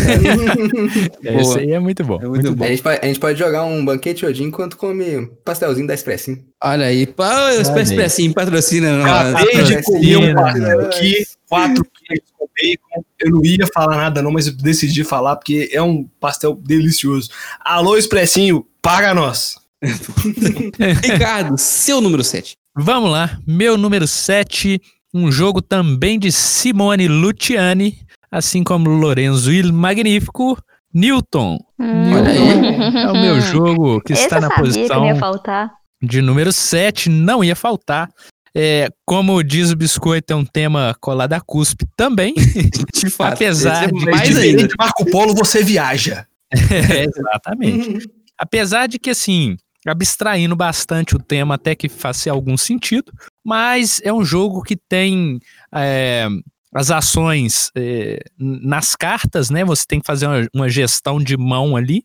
É, construir o seu baralho, porque as cartas que você tem na sua mão é que vão te dar possibilidades é, no jogo de realizar ações. Você vai realizando as suas ações ao longo do jogo com o objetivo de fazer mais pontos que o coleguinha. E esse jogo ele é interessante porque ele tem uma árvore de decisão muito complexa e você tem que pensar bastante no caminho que você vai seguir, porque uma vez que você entra por um caminho, se você tentar diversificar, você vai se estrumbicar. Então você Uhum. tem que pensar bem onde você vai seguir ali, fazer as ações da forma correta. Você pode viajar, você pode comprar mais cartas para o seu baralho, pode aprimorar a sua biblioteca, é, tem diversas ações que você pode fazer e com isso é, se tornar o maior cientista que vai impressionar Isaac Newton. Ó, pra você ver. É, depois na Legal. descrição dessa só pode chamar o sexto lugar mesmo. Não tem o que fazer mais. É um jogo que, infelizmente, não me agradou. Talvez ter perdido vergonhosamente todas as vezes que eu joguei. Mas, quem sabe um dia, né? Eu comecei a gostar depois que eu ganhei. Olha aí. isso que eu tenho É, isso aí, eu já falei, a hein? vitória, a vitória dá um Melhor plus aí no gosto, né? Melhor É. experiência. É isso aí. Então vamos lá. Pro número 6, Biscoito. É só como ele vem.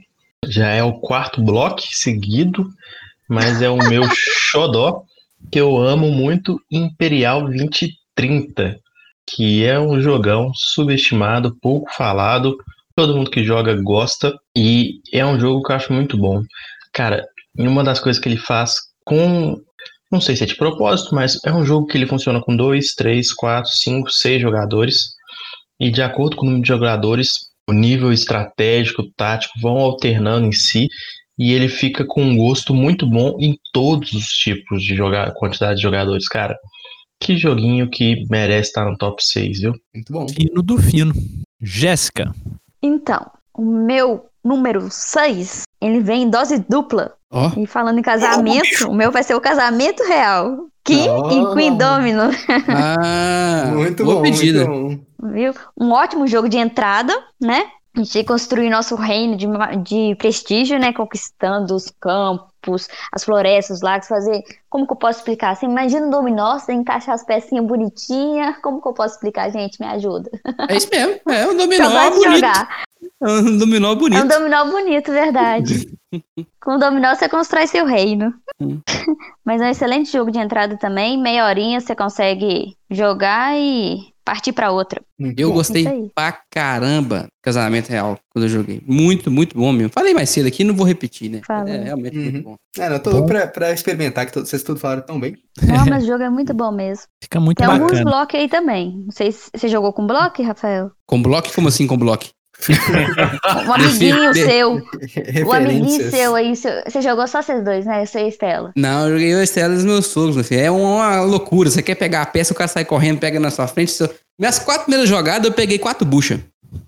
Quatro buchas seguidas. Foi foda, mano. Não. Puxa, pra quem nunca jogou assim- dominó, é quando a peça é igual dos dois lados, né? Então eu peguei Uhum. duas águas, duas areias, duas florestas e duas vermelhas. Uhum. Quatro jogadas. Aí, Não, bom. O reino perfeito. Uma Uma vez bosta. eu joguei eu, Ricardo e Mariana. Aí o Ricardo simplesmente, Mariana, a Jéssica vai ganhar com isso aqui. Mariana, que tal a gente fazer isso? Mariana, é isso. Pô, fiquei em último. E adivinha quem ganhou? Mariana. Ricardo. O Ricardo esqueceu dela, ficou focando em mim. Vai ter que deixar a Mariana ganhar, porque a Mariana Não, não, ela ganha, a gente sempre quase ganha. morre. Esse jogo ela ganha. Mariana Esse jogo sempre ela ganha. Mariana, qualquer Esse- jogo que A última, joga, vez, a última vez eu ganhei, foi você, amor. Foi você, né? Também roubou minha, minha rainha. Olha aí. É, Denúncia, Ricardo, denúncia. Mas é Ricardo isso roubou aí. minha rainha na última partida. Pra, pra quem ficou meio no ar, tem o Casamento Real, que é a mistura do King Domino com o Queen Domino. Então são dois jogos em um aí. O King Domino é um excelente jogo de entrada, o Queen Domino adiciona algumas mecânicas que deixa um pouco mais complexo, mas também é um joguinho bem simples, muito bacana, Uhum. e ter os dois é excelente. Então Com vamos lá. Teles. Então, eu vou falar sobre um jogo na minha posição 6 que a gente já citou várias vezes aqui no podcast. E é um jogo que fica excepcional com uma expansão específica. Vocês já devem saber Lords of Waterdeep. Um jogo Olha aí do vem. Lord do Dungeons and Dragons. Dei moral pro Ted.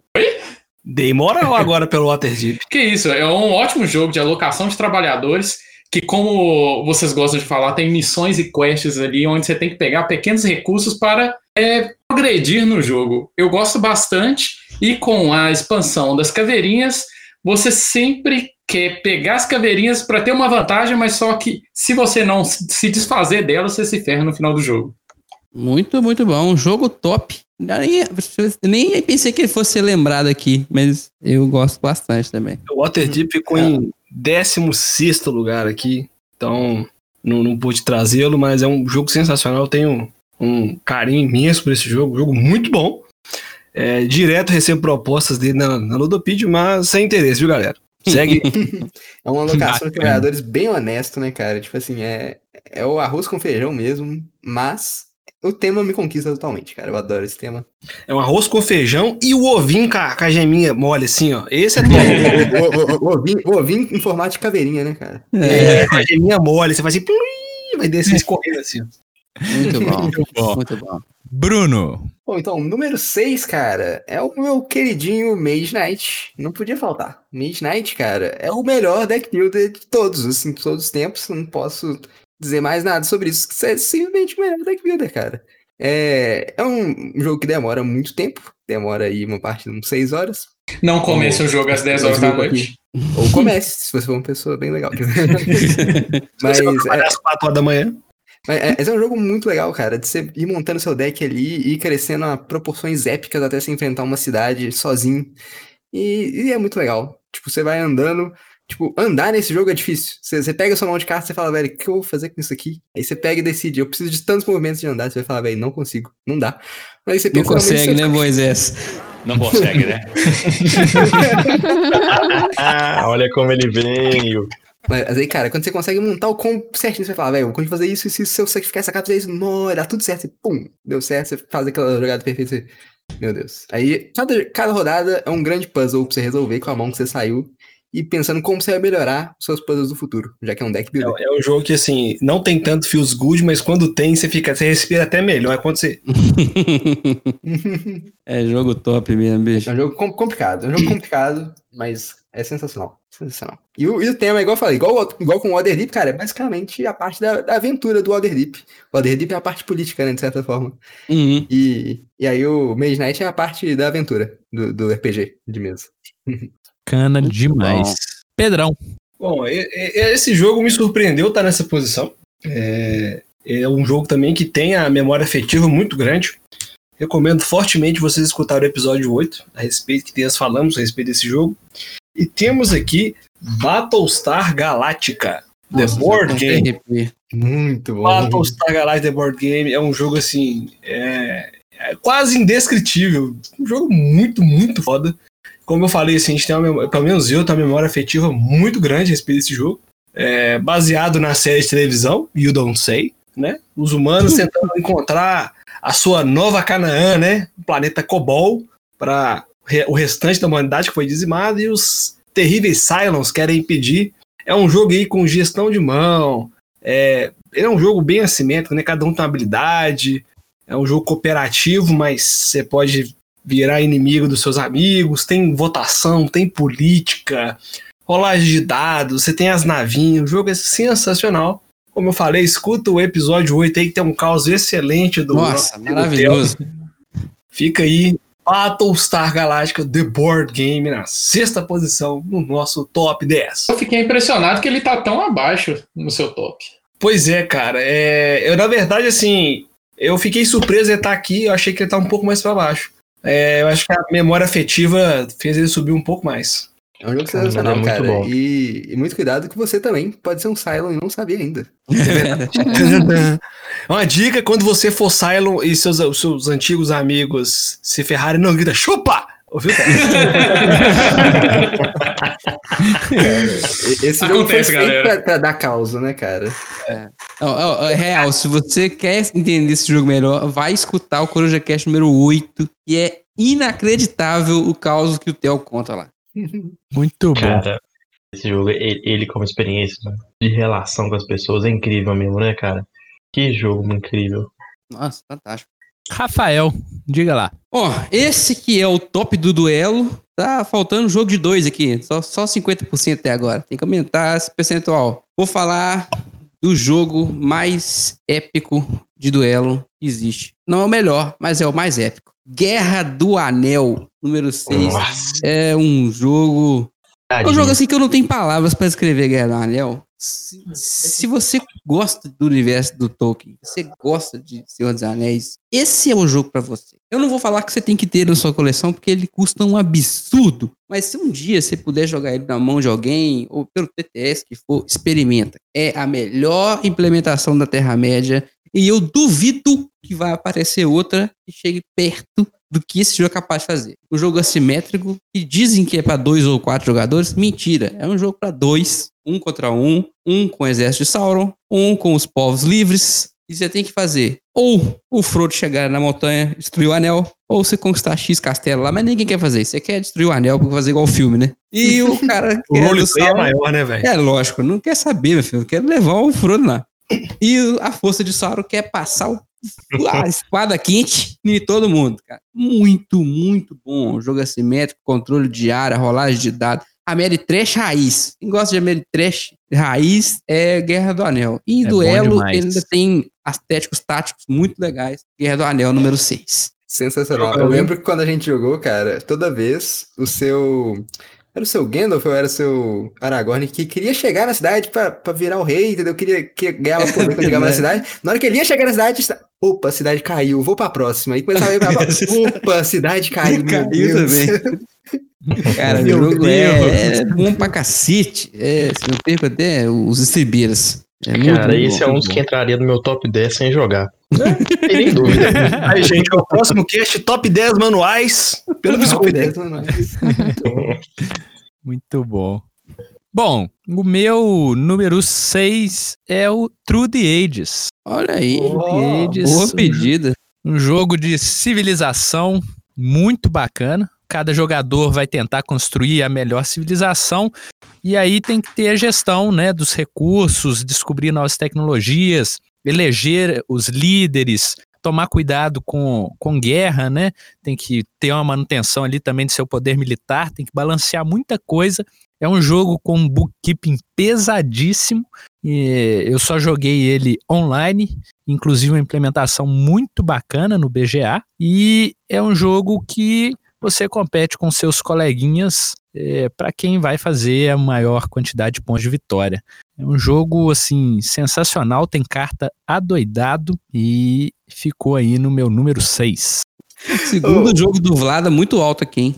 É, não, eu, já ia comentar aqui, cara. A gente tá em sintonia, né? Nosso top 8 foi, foi o top de jogos portugueses, né? Não, top 9 foi o top Nove. de jogos portugueses. Agora o 6 é o top Vlada. É isso aí. Top Vlada. E partimos então para o número 5. Biscoito. Olha só. Esse é o meu outro queridinho. Tão queridinho quanto Imperial 2030. Talvez é o que eu mais joguei. Que por eu ter mais jogado e querer continuar jogando, não poderia faltar.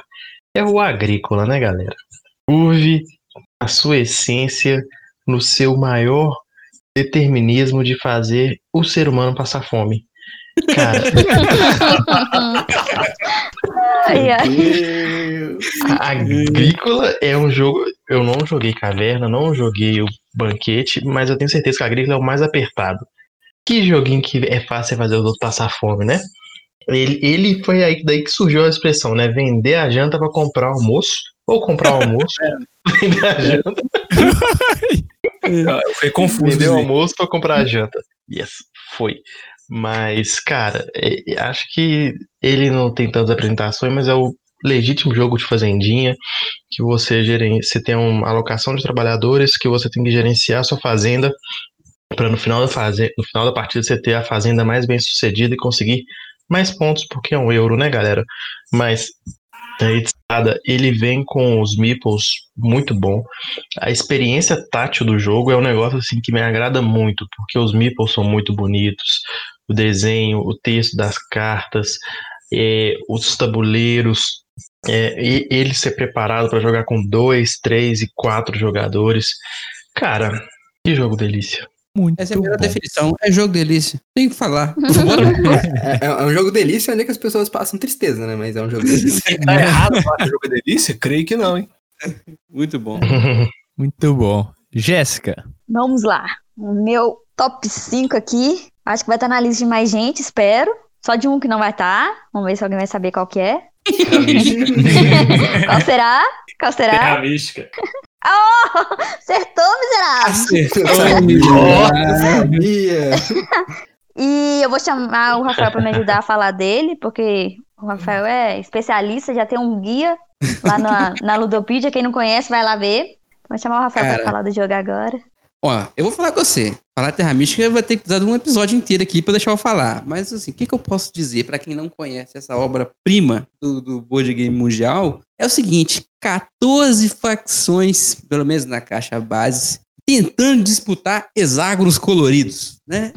Resume, parece bobo, Uhum. mas, cara, cada uma das 14 facções de Terra Mística tem um jeito completamente diferente de, de se desenvolver. E o legal do jogo é isso: é aprender a pilotar as suas facções em situações diferentes. Em situações que você tem que enfrentar uma facção que faz tal coisa. Em a situação que a sua facção é que vai fazer essa coisa. E isso, cara, no jogo é brilhante. É um jogo, como o Bruno gosta de falar, de informação perfeita, né? Então tudo tá disponível, Uhum. você sabe tudo que vai acontecer do começo ao fim. E é você. É, é- é a Fórmula 1 dos BG, meu amigo. É Quem pilotar, tem os carros igual, entendeu? Quem pilotar melhor vai levar. Não tem lero-lero. É muito bom. Muito bom. É muito Um comentário que são 13 raças que podem ganhar e os engenheiros. Tá? Estatisticamente, o engenheiro é o segundo melhor, cara. É muito difícil, cara. Acho que engenheiros eu- foi uma que eu joguei uma ou duas vezes e que tragédia que foi, cara. E olha que a gente jogou mais de 80 partidas, 50, 100, sei lá, muita coisa. Cara, pra mim, Verdade, um online, deleite né? especial é jogar com as raças da expansão, viu? Falar. É verdade. Hum, Cada certo. uma delas muda o jogo de forma tão bizarra que é, é sensacional. Eu acho que Não tem nem muito o que ficar falando desse jogo, não, que a gente fala dele todo dia, né? É, exato. aqui, é, deles tá É, no, no, no bingo do jogo Cast tem que ter lá. Terra Mística, assim como o York. Por razões bem diferentes, mas, né? Muito bem, Jéssica inaugurou a lista de Terra Mística. Muito É bom. Parabéns, aí, parabéns, Muito Jéssica. bom. Teles. Show.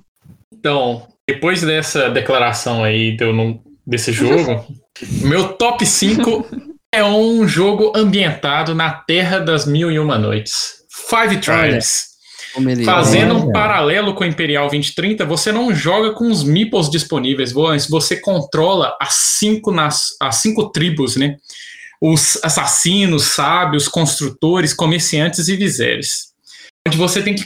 É basicamente um jogo de controle e influência diária, que você tem que comer os meeplezinhos. E, e dependendo da quantidade de meeples que você comer, você pode executar a ação específica de cada tribo com a ajuda de, de gênios, você conquista pontos é, ao decorrer do jogo. Five Tribes me lembra Mancala, aquele joguinho do feijãozinho, viu? Isso, isso, baseado na Mancala. Cara, abriu alguma coisa aí. Não, eu ia abrir um parênteses aqui só pra Hum. falar. Não sei se é coisa de Minas, né? Essa história de comer o mipo, às vezes o cara vai achar que É, não, Você eu, vai- ia fazer essa correção aí também. você vai É, não ingerir um mipo, mas não é isso. Seria. Não. É, porque aqui quando a gente joga dama, a gente pega uma peça e captura a peça do oponente, a gente chama de comer. Eu não sei como é que é em outros estados, mas É porque mineiro é super elevado em gastronomia, então comer comida mineira é muito bom, então tudo vira comer e tudo vira trem. Trem de comer. Trem de comer. a relação de causa e consequência desse podcast é um negócio fora da. É, é, não. Inclusive a temática é que você tá juntando as tribos, né? Exatamente. Você não tá comendo as tribos, você não tá fazendo novas tribos. Tá? Delícia, cara. Efetivamente tá comendo. É isso que É, a acontece. quinta série fala mais alto. É melhor É tomar uma delicioso de culinária. Vamos lá. Brunão, Ou então, meu top 5, cara, é o top do duelo, entendeu? É o Android Netrunner. E claro, Olha aí. tinha que ser o Android Netrunner, que é o melhor jogo onde é que combina um duelo com dedução social, de alguma forma, tem um blefe muito pesado. Tipo assim, é um- é um jogo de cartas estilo Magic the Gathering, onde é que você tá sacando ali suas cartas, só que ele é completamente assimétrico. Não é assimétrico do tipo uma pessoa joga com cartas de mana branca e outra joga com cartas de mana preta, não. É uma das pessoas tem todos os pontos do jogo no baralho dela, e a outra pessoa não tem nenhum ponto, tem que roubar do baralho da outra pessoa, entendeu? É um negócio completamente assimétrico, onde é que uma temática cyberpunk distópica, onde é que os netrunners tentam acabar com as, as agendas das corporações antes que elas consigam prevalecer. É, e cara, tem um elemento de blefe, de armadilha ali, de dedução ali social mesmo, que é sensacional. Então fica aí, o top do duelo é Android Netrunner. jogaço. Jogo bom mesmo. Eu queria jogar mais vezes pra ele subir mais na minha lista. Ele realmente Exatamente. Vamos vamos jogar online, cara. Eles melhoraram a implementação online dele. Não tá mais. Tipo, era uma igual bosta. Eu não conseguia. não consegui entender Ah, nada. É, é, não, agora tá quase totalmente automatizado. Tipo, Ah, muita coisa que não é. que antes Talvez era nada. Bacana. Pedro, Bom, quinto lugar, acho que é. Não, não, deve, não deve ser surpresa para muita gente. Um jogo muito bacana, um jogo de fazendinha, um jogo que eu expliquei mal e porcamente, ainda assim perdi. é um jogo que tem uma canção dedicada pelo ZZ Top, Lagranja. Uma farofa de mecânicas aí, muito bacana. Lagranja, para quem não conhece, é um joguinho de fazendinha onde os jogadores são fazendeiros é, na, é, na Espanha, né, no interior da Espanha. Você tem que dominar o mercado, fazer mais pontos e ser o fazendeiro mais próspero. Joguinho com gestão de mão, rolagenzinha de dados, é, controle de área, alocaçãozinha de trabalhadores, gestão de recurso. Joguinho econômico muito bacana. Recomendo. Todo dia alguém pergunta no grupo: gente, será que eu compro Lagranja? Compre Lagranja, mas compre de forma consciente. Só se você puder gastar esse dinheiro, ok? É um jogo muito bom, meu um dos meus xodós atualmente. Eu esperava que ele fosse ficar um pouco mais acima da lista, mas os que vêm por aí são gigantes de aço. E, mas Lagrange tá aí no seu quinto lugar. Jogo excelente. E fica aí a recomendação de Lagrange. Cara, esse, esse aí é o melhor jogo. Esse aí é o melhor jogo do Feld, que não é do Feld. E é melhor, inclusive, que os próprios jogos do Feld. É verdade. Parece, parece muito os jogos do Feld, mas é muito bom mesmo. De fato. Tá tendo um pouco rage nesse, nessa lista nossa. Mas, Cara, até agora todo mundo só falou jogo bom. né? Difícil. É. difícil. Bom, meu número 5, senhoras e senhores, é um jogo de um inglês. Não sei se é o primeiro inglês que aparece aqui, mas é de um inglês, um econômico, tá faltando um econômico nessa lista. Estou falando de Brass Birmingham. Brass Birmingham é o jogo econômico. Ah, não vou falar que é o jogo, mas é o, o jogo mais elegante econômico que tem. Porque é de uma sutileza é, toda a engenhosidade da construção da rota, das demandas do mercado, de como reagir ao que os outros caras estão produzindo e entender que algumas cidades vale muito mais a pena controlar rotas do que controlar indústrias. Ele tem tudo isso e ele roda em 90 minutos se o grupo souber jogar. Isso para mim não se paga. É fantástico, além de ser a caixa mais bonita que eu já vi de board game. Então, para mim, não tem outro. Brass Birmingham é o econômico mais elegante. É, o detalhe pra mim mais importante, cara, que. Não importante, eu diria assim, que me chama muita atenção no Brass é, é aquele detalhe da sua. A vez da, da próxima que for jogar é de acordo com o quanto de dinheiro você gastou na última rodada. E aí isso permite você dar uma manipulada no jogo ali e dar o bloco na hora certa. Você consegue jogar quatro ações seguidas se você Uhum. fizer o movimento certo. Exatamente. E isso é um monopólio no tabuleiro, praticamente, né? É incrível, cara, incrível. O jeito que constrói as rotas, é, ele é fantástico. É bem bacana mesmo. Muito bom. Bom, o meu número 5 empatou com a Jéssica. Terra Mística. Oh, Olha aí. Oh, em quinto lugar, joguinho maravilhoso. Não tem muito mais o que falar, porque quem acompanha a gente aqui no Coruja Cast já ouviu tanto falar de Terra Mística que já deve ter até aprendido a, jogar por osmose. Mas joguinho sensacional, número 5. E aí partimos para o número 4 com Biscoito. Olha como eu venho de novamente. Deixa eu ver esse aqui. Esse aqui já também já teve bloco, mas é um joguinho maravilhoso. Keyflower. Pronúncia em inglês tá top? Olha aí. Que flower. Tá quase lá. Muito bom. Keyflower. Então, jogo muito gostoso, muito agradável. Eu, eu gosto de jogos elegantes, cara, que tem regras simples, tem um nível de complexidade ali estratégico muito bom, que você vai, tipo, dar uma queimadinha no neurônio, você vai trabalhar ali um pouco com o leilão, que não é leilão, que tem um pouco de blefe ali, você saber onde alocar, como alocar, onde deixar aberto. Então ele abrange vários aspectos dos board games que me agrada muito, viu? E isso ocorre muito rápido, né? Tu é um jogo, não é um jogo longo, né? Um jogo muito bom, gosto bem. Fino, muito bom. Jéssica.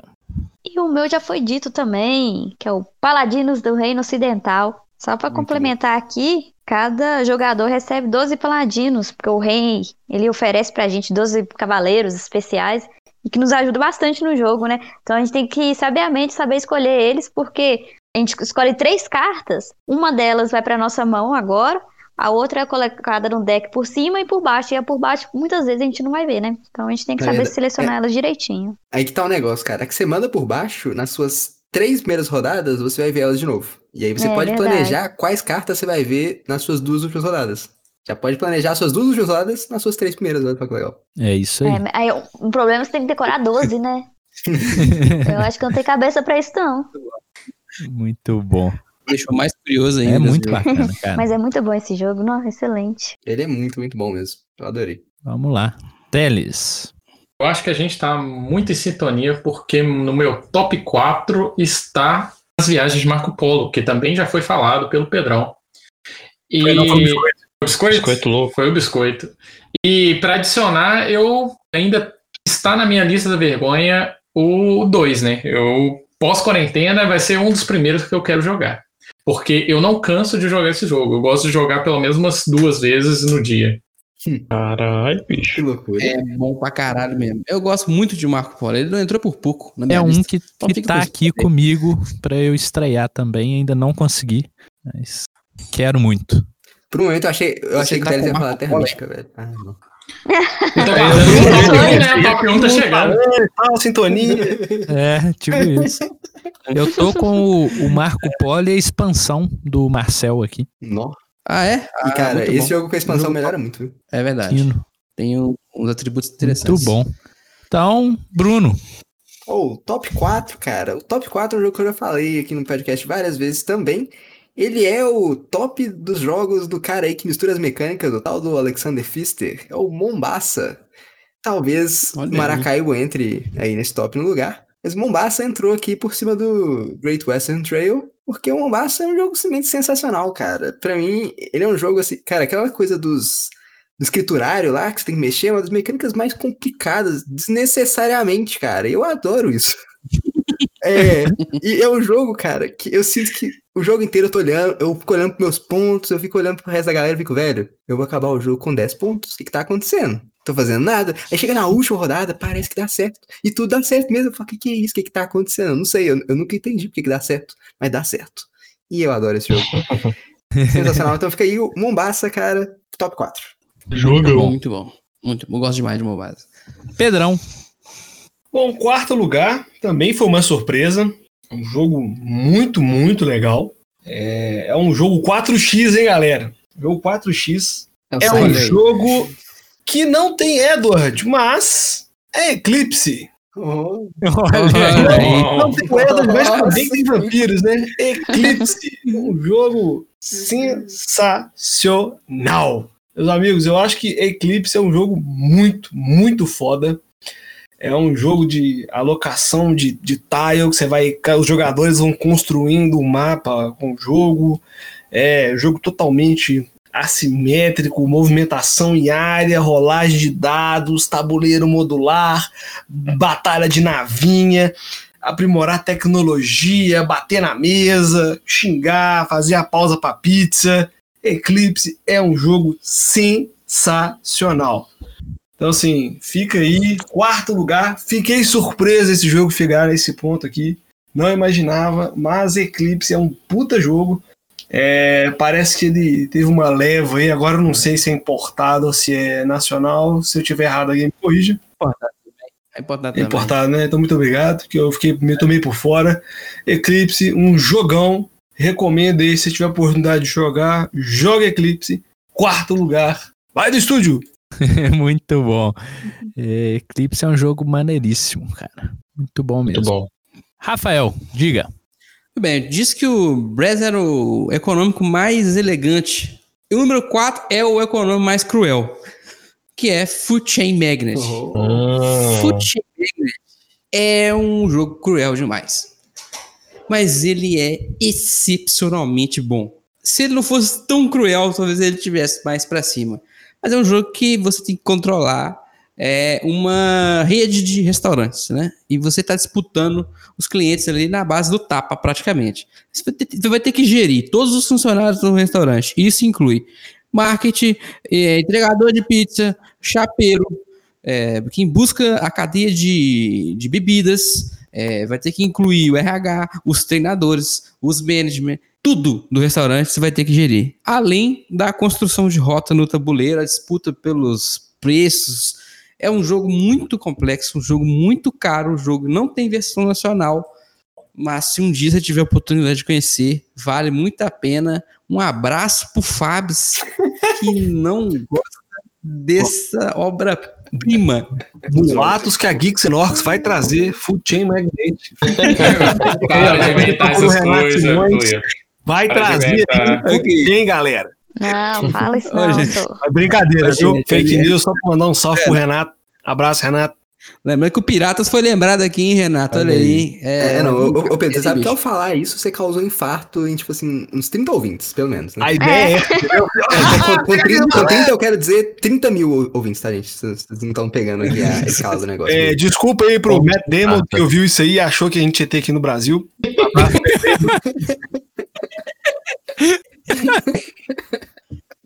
É. Pode É back, importante-. É importante ressaltar também que tem implementação online, né? A gente joga bastante É verdade. e é bastante legal.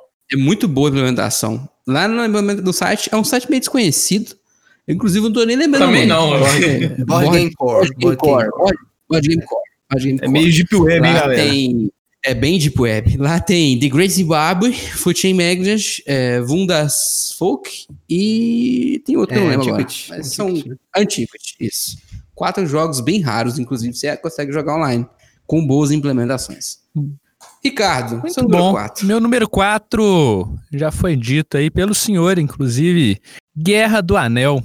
Cara, escolhi. não, não tem jogo de duelo melhor. É assim, excelente, excelente mesmo. Muito bem amarrado. É uma complexidade muito interessante e a questão de, de, de ser desbalanceado cada jogador com um povo e com objetivos diferentes é, é muito, muito completo, muito bacana. Muito bom. É, o cara, o cara escolheu bem, escolheu bem. Agora, minha gente, é pódio. Agora, É pódio. Daqui pra rufem cima. os tambores aí. Ai, Jesus! Muito bom. Um pódio. Eu só queria fazer um comentário que Food Chain e Guerra do Anel são os dois jogos que eu tenho mais pesar de não ter jogado ainda, porque, nossa senhora, que jogos. É, que jogos. Mas vamos lá, olhando para o meu pódio, terceiro lugar, colocou o pezinho. O primeiro inesperado aqui que vai aparecer nessa lista, Pulsar 2849. Olha aí. Ó, ninguém esperava, né? Terceirão lugar, na frente de Kiflau e a galera, todos os, os conhecidos, né? Mas é um jogo que eu conheci, estava com medo de conhecer e quando conheci me apaixonei. Parece um pagode, mas não sei o que é. Então,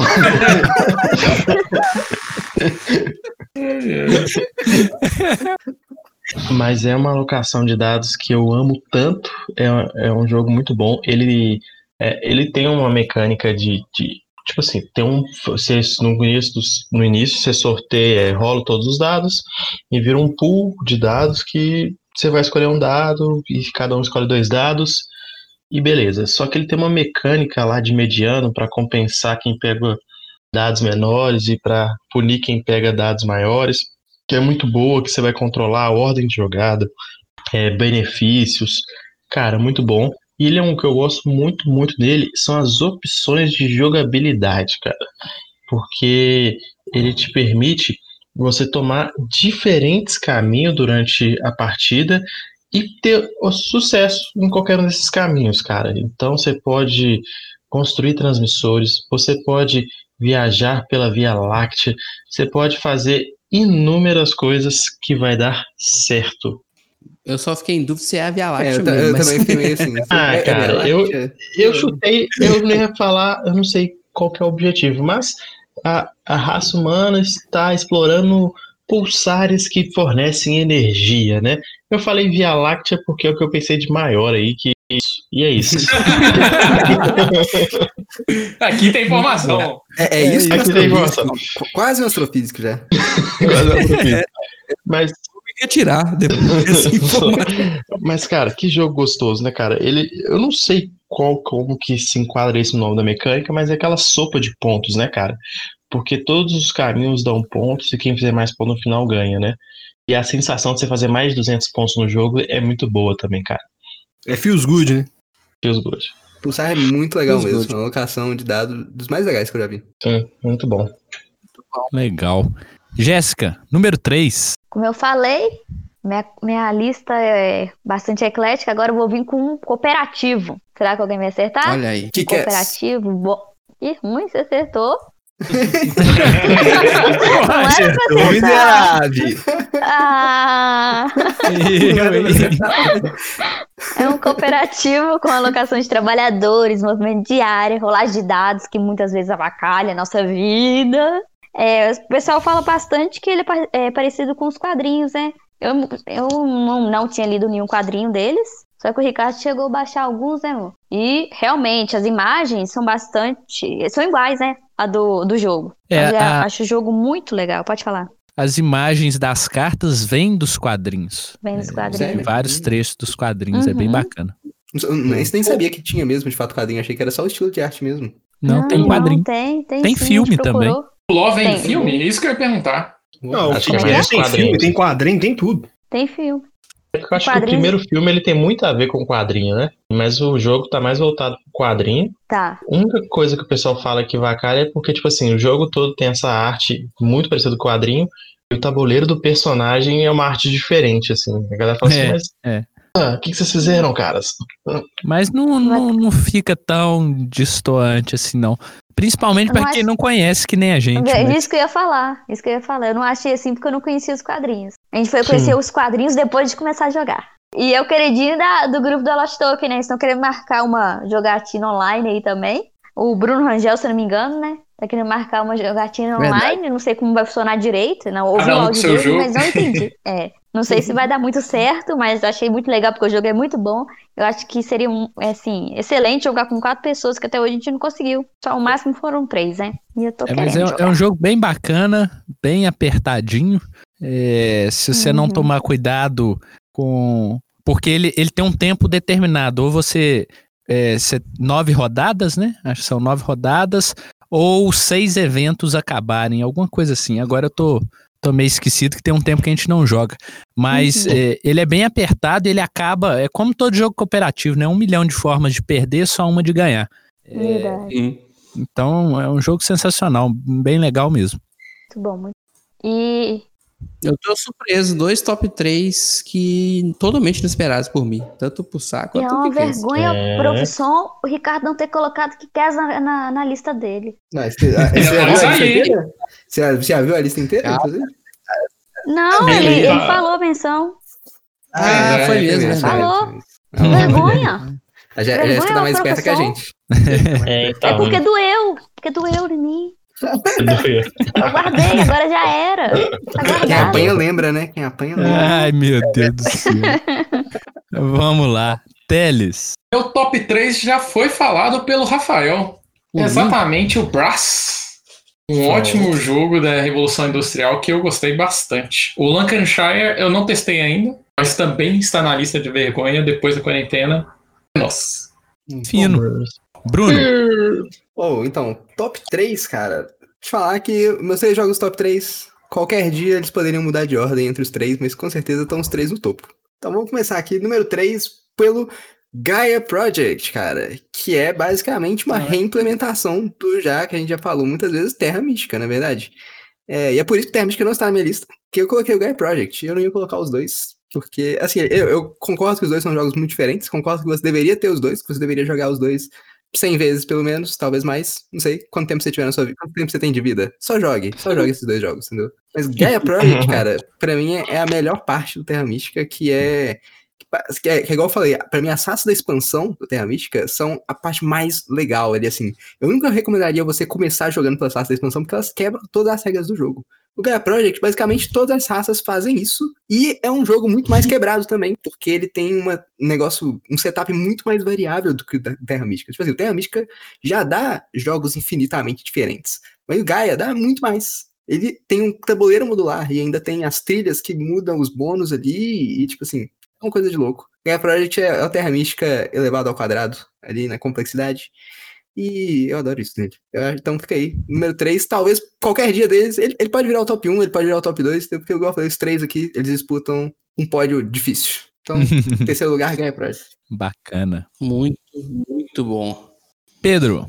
Então, o meu terceiro colocado aqui é, vai gerar. Acho que vai começar o hate agora. Estávamos torcendo para que não tivesse, mas teremos o hate. É um jogo que eu gosto muito. Finalmente adquiri minha cópia recentemente. É um jogo muito bacana que para mim tem um dos, é um jogo econômico que tem um dos melhores mercados assim do de mecânica assim e é Clãs da Caledônia. Ah, Clãs da Caledônia em terceiro lugar. Como esperado, temos o Rage, né? Mas para quem não Além da conhece, ali uma- O, o jogo, o jogo que copia a Terra Mística pode ter rei? Não pode, cara. Não tem como. Sim, tá falando, Tô passando mal. Você tem ali uma, um, um leilão, não é bem um leilão, você tem um, um jogo econômico ali com uma especulação financeira, talvez. Você tem ali um controlezinho de área, você tem uma influência de área, você tem gestãozinha de recurso. Cara, Clãs da Caledônia pra mim é um jogo muito, muito, muito foda. Recomendo fortemente pra quem não jogou ainda. Tá aí, terceiro lugar da minha lista do top 10. Muito bom. Excelente jogo, Pedro. Esse só não é melhor que Mística. Eu nunca falei isso, hein? Sem briga da oposição. Vamos bem, lá. Rafael. Meu número 3 é polêmica. É Jesus. O número 3 é polêmica é o seguinte: mais um jogo de Uwe Rosenberg. E é o segundo aqui, né? Entre esses 10. E é Caverna. Não é agrícola. Explico. Explico o seguinte: agrícola é fantástico. A agrícola é um marco na história do board game e vai ser para sempre. Mas a agrícola é mais apertado do que caverna. E ele é aper- apertado um pouco para mais do que é o meu sabor favorito, entende? Então, por isso eu prefiro Caverna. Caverna tem um sandbox um pouco mais aberto. Do, aliás, eu posso até chamar de sandbox, o agrícola não posso, porque ele é tão apertado que não dá para você fazer o que você quer. Em Caverna dá. Tem muitas opções, você pode fazer o que você quiser fazer. É, o problema da fome no caverna existe, mas ele é bem mais controlável do que é no agrícola. E ele não tem as cartas que tem no agrícola, né? Que as cartas são muito boas, né? Elas dão variabilidade infinita para o agrícola, mas elas são um complicador algumas vezes e que não existe no caverna. Então, para mim, caverna não vou dizer nem que é um jogo melhor que agrícola, mas é um jogo que tá mais no meu gosto do que o agrícola. Então, caverna número Pô, 3. E, e veja como é que isso é, é até irônico, né? Porque o jogo que é sobre agricultura, o agrícola, você passa muito mais fome do que o jogo que é sobre viver em caverna. em nenhum sentido. É verdade, é verdade. Caraca, nem tinha pensado nisso, não. Importante uma coisa aqui, detalhe. O Caverna tá nessa exposição 3, muito também influência da sua fantástica expansão, que dá os, os poderes variáveis lá para as facções. É, é muito bom a expansão. É, muito dessa posição tem a ver com a expansão. O jogo sem expansão é algo completamente diferente, né? É, o jogo sem expansão ele já é muito bom, comparável com o agrícola, com essas diferenças que eu tô citando. Do agrícola ser mais complicado, mais apertado e tal. Mas a, a, a diferença dos poderes com a expansão é muito boa. Muito, muito boa. É, isso é Fino. bom. Bom, Ricardo, medalha de bronze. medalha de bronze para um jogo que já foi falado aqui, Food Chain Magnate. Nossa, muito bom. Ficou aí, Cara, terceiro lugar. É um joguinho muito bom. Nunca consegui ganhar. Talvez se eu ganhar ele suba um pouco mais. Não, tô brincando. tô brincando. Mas, cara, o jogo é excelente, extremamente complexo, mas muito, muito, muito bem amarrado. É um jogo excelente que ainda não joguei a cópia física do Rafael, mas a gente já jogou online algumas vezes. É top do top. muito bom. Então, Tô Agora, curiosa Isso, agora, é, agora- Top 2. agora é da verdade, hein? agora é Ai, que vem. Jesus, vamos Medalha de prata, biscoito. Olha como vem, já foi mencionado, não poderia estar em outro local. Terra Mística, né? Aê! Ah, show. Ao contrário do Bruno, eu prefiro Terra Mística na complexidade. Eu gosto do nível de complexidade que Terra Mística nos entrega. Pra mim, é, tá, é o arroz com estrogonofe, que tá perfeito o tempero. Foi feito com páprica doce e picante pra ficar com aquele gostinho incrível. Terra Mística, cara, é muito bom, muito bom mesmo. E não tem o que falar, né? Leia o artigo do Rafael da Ludopedia, muito bom, muito bom. Gente, É, até no é. Coruja Cast tem comida. Já repararam E- nisso? Inclusive, Ah. o, o- Biscoito citou meu prato favorito aí, o top 1 dos pratos. Estrogonofe. Hum, Estrogonofe com arroz. Ó, pra você ver. É um sinal. Ó, ó, ó, ó pra você ver, gente. Se forem traduzir, é, olha O último mesa a gente põe. Exatamente. Se você quer saber o que é ó pra você ver, escuta o Na Mira da Coruja 5, né? Cinco. Isso. Isso aí. bom. Então, Jéssica, diga o seu número 2. O meu top 2 é para dois jogadores. Eu não sei falar muito bem inglês. Vamos ver se vai sair.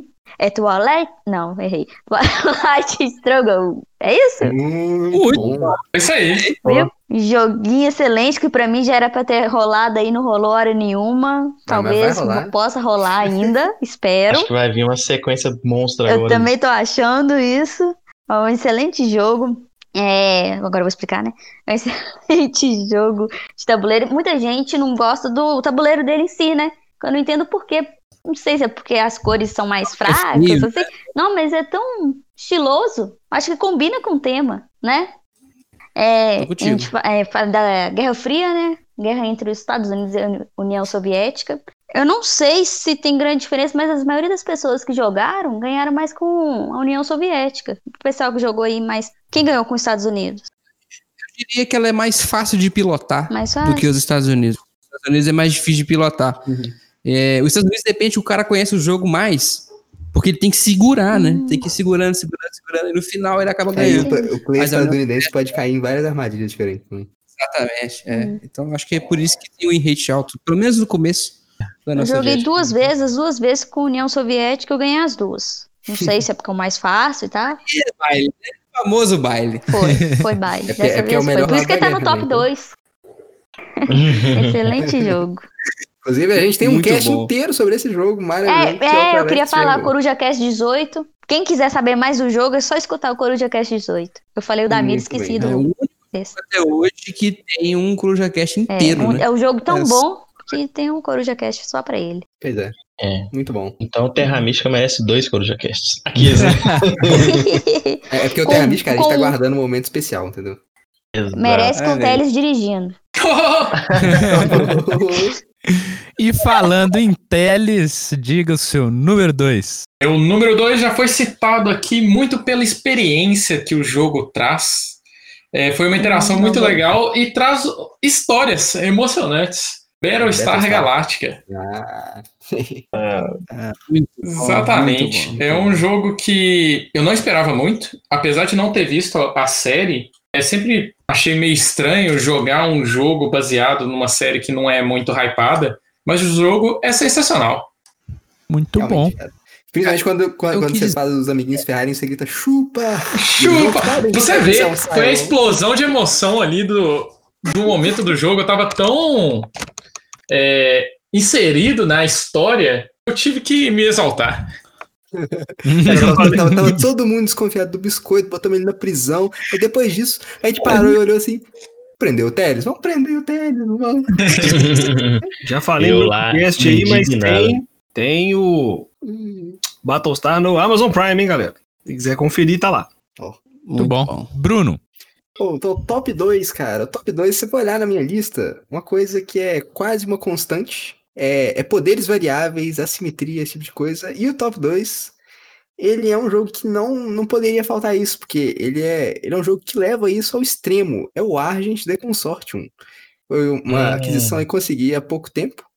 E, cara, ele é o alocação de trabalhador barra é, programação de ação. Acho que, é, acho que é- é mais alocação do que programação. Mas onde é que cada um dos seus trabalhadores tem um poder especial. E você ainda por cima tem magias que você usa na sua vez. Ou às vezes respondendo à ação do outro. Pra poder faz- quebrar as regras do jogo, basicamente. Ou seja, tudo tem poder variável. Você tem poder variável, outras pessoas têm poder variável. Cada ação sua vai ter poderes variáveis e tudo mais. E o que, que é mais legal no jogo, que diferencia ele de todas as outras alocações de trabalhador, pra mim, além dessa questão dos poderes, é que ele é um jogo onde é que você basicamente não faz ponto. A gente só conta os pontos no final do jogo, mas só existem 12 pontos no jogo. Vocês estão disputando por 12 pontos. Quem tiver mais desses 12 pontos, ganha. E é isso. E aí é, é, vira uma questão muito louca, porque tem uma, um elemento político de dedução social ali que acontece no meio do jogo. Que se você vê que jogador tal tá pegando muito de uma coisa, ele deve conhecer uma das condições de ponto do final do jogo, porque detalhe, você não conhece as condições no começo do jogo, você conhece três das 12. Todo mundo conhece três das 12 e uma delas você conhece diferente dos outros. Então você vê que uma pessoa tá pegando muito de uma coisa, você pode falar, hum, ele deve ter visto que aquilo dá ponto final do jogo. Aí você vai tentar ganhar às vezes da outra pessoa, ou você vai decidir que não vale a pena competir com ela naquilo. E aí você tem que fazer esse jogo de cintura, você não pode dar tanta bandeira assim, de que tal coisa tá ali que você viu e os outros não viram ainda. Então, é uma experiência sensacional aí na mesa. Quero colocar o Agente de Consortium logo acabando a pandemia aí.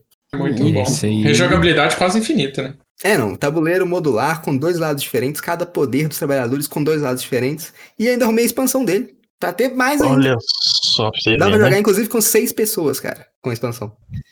Caraca, vai jogar pra sempre. Uhum. Cara, pós-pandemia aí, a gente tem que ficar seis meses jogando todo dia pra gente. É, é- é, tipo, são, são duas constantes aqui da minha lista, quase constantes, né? Que é um, um start super variável e poderes variáveis de jogadores. São duas coisas, tipo assim, jogos infinitos, basicamente. Muito bom. É, Muito bom. Deixar uma informação aqui para nossos ouvintes. Depois da, da pandemia, acabando a pandemia, né? Vocês vão ver só fotos das nossas jogatinas. Não vai ter mais redação, não vai ter mais Coruja Cast. Só se for para falar das jogatinas, viu? Só para deixar informado. Essa, a sessão de jogatinas bom. do Coruja Cast vai durar a primeira hora do cast, entendeu? Depois vai ter uma conversinha. tipo isso, isso. tipo isso. Vai ser assim mesmo. Muito bom. Pedrão. Segundo lugar, é, é um jogo que eu já falei dele há muito tempo atrás, na verdade. Foi no Cast 3 que eu falei ele. Até o momento não, não conseguiram superá-lo. É um jogo extremamente legal. É um jogo que também entra nesses de memória afetiva pela experiência em si. É um jogo que não é um jogo, é um acontecimento. Eu falo de Twilight Imperium, quarta edição. Oh, Um jogo assim sensacional, movimentação, controle de área, jogo contrariando o Pedro de, de 17 podcasts atrás, né? Um jogo assim, totalmente assimétrico. é, é um jogo que tem a questão que eu, eu acho um charme é a questão do, da política. O, o quão a política e você tem que fazer um jogo de cintura ali para poder tentar seguir com seus projetos de leis malucos ou não. Um salve aí para os piratas espaciais que sempre causam terror na mesa. E fica aí, segundo colocado, Twilight Imperium, quarta edição. Magistral. É um jogo magistral, é a palavra pra ele. É, muito bem feito, né, cara? Evento, acho que é a palavra que define. uhum. Muito bom. É uma experiência jogar esse negócio. É. Rafael, diga lá. Meu número 2 é uma dobradinha. Já que a Jéssica já usou a dobradinha, vou usar também. A dobradinha é a seguinte: Projeto Gaia é Terra Mística e eu não vou separar os dois. O meu foi o casamento real. O seu tá dando o que aí? ah, é o casamento de Helga. É o casamento de empurra-bloco. Projeto Gaia, aí aí que tá. Isso é um problema do Projeto Gaia. Não é bloco, é plástico. Se fosse madeira, é mais ponto. Mas olha só, Projeto Gaia e Terra Mística eu não vou repetir. São dois jogos excelentes e você pode escolher qualquer um dos dois, que os dois são muito bons. Eu ainda não consegui decidir de qual eu gosto mais. Por isso que eu deixei os dois empatados em segundo. Ai- Ainda bem que não precisa decidir, né? É, Projeto Gaia e Terra Mística. Eu tenho os dois e vou continuar tendo os dois. Não vou repetir, falaram muito. É aí. bom. Qual que vai ser o top 1 do Rafael? Jesus. Tô curioso. O top 1 é curioso demais. Top 1 Mas vamos com o top 2 do tio Richards. Vamos lá. O meu também, repeteco. Twilight Struggle. Hum, Não Olha ele. tinha outro lugar para ele estar. É um jogo sensacional também de, de duelo aí. É, enfim, já falamos muito sobre ele, temos um cast inteiro sobre esse jogo. Então fica aí Twilight Struggle, segunda posição aqui. Twilight Struggle é que nem a União Soviética, cara. Tá sempre nos nossos corações. É, é o nosso jogo, né? Exatamente. Coloca pela longa na tela aí agora, assim, nosso jogo. Muito nossa. bom. E agora, então, para primeira posição. Toca a Biscoito. música da aí, gente. Podia ser a música do Globo Rural. A música do Globo Rural é incrível.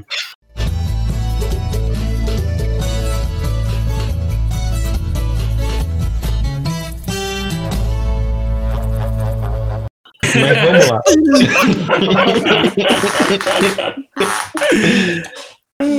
vamos lá. Gente, vamos lá. Como eu sou um cara que é coerente, eu, do décima posição até a segunda, somente jogos Euro Root. Eu não sei o que que é, não sei especificar em que quadro que ele se encaixa, mas no geral são jogos Euros que eu, colo- que eu escolhi. E, em primeiro lugar, para não fugir à regra, um Ameritrash. É óbvio que eu ia fazer isso. E olha só, é um jogo que conquista corações, energias, que une Covil e Lost Token. Twilight Imperium 4. É isso, gente. Não tem como. É o jogo que uniu Covil e Lost Token através de uma história lendária do biscoito maneiro que destrói a casa do Paulo. Porque esse jogo traz memória, traz lembrança, traz alegria, o coração fica quente. Alegria exceto pro Paulo, viu, gente? É, às vezes não é tão legal, mas ele gostou da experiência, tem certeza. Ele perdeu? Perdeu. Eu ganhei? Ganhei. Mas é isso. Você vai na casa do cara e ainda ganha jogo. E pra quem Ah. não conhece a história, é só escutar o Na Mira da Coruja 5. Né? Cara, essa história ela foi recontada em diversos podcasts, em diversos podcasts do Paulo, em diversas lives do Paulo. E, gente, é, é isso. É a história que une, né? Une. É uma história que foi contada em 18 isso. países, viu, gente?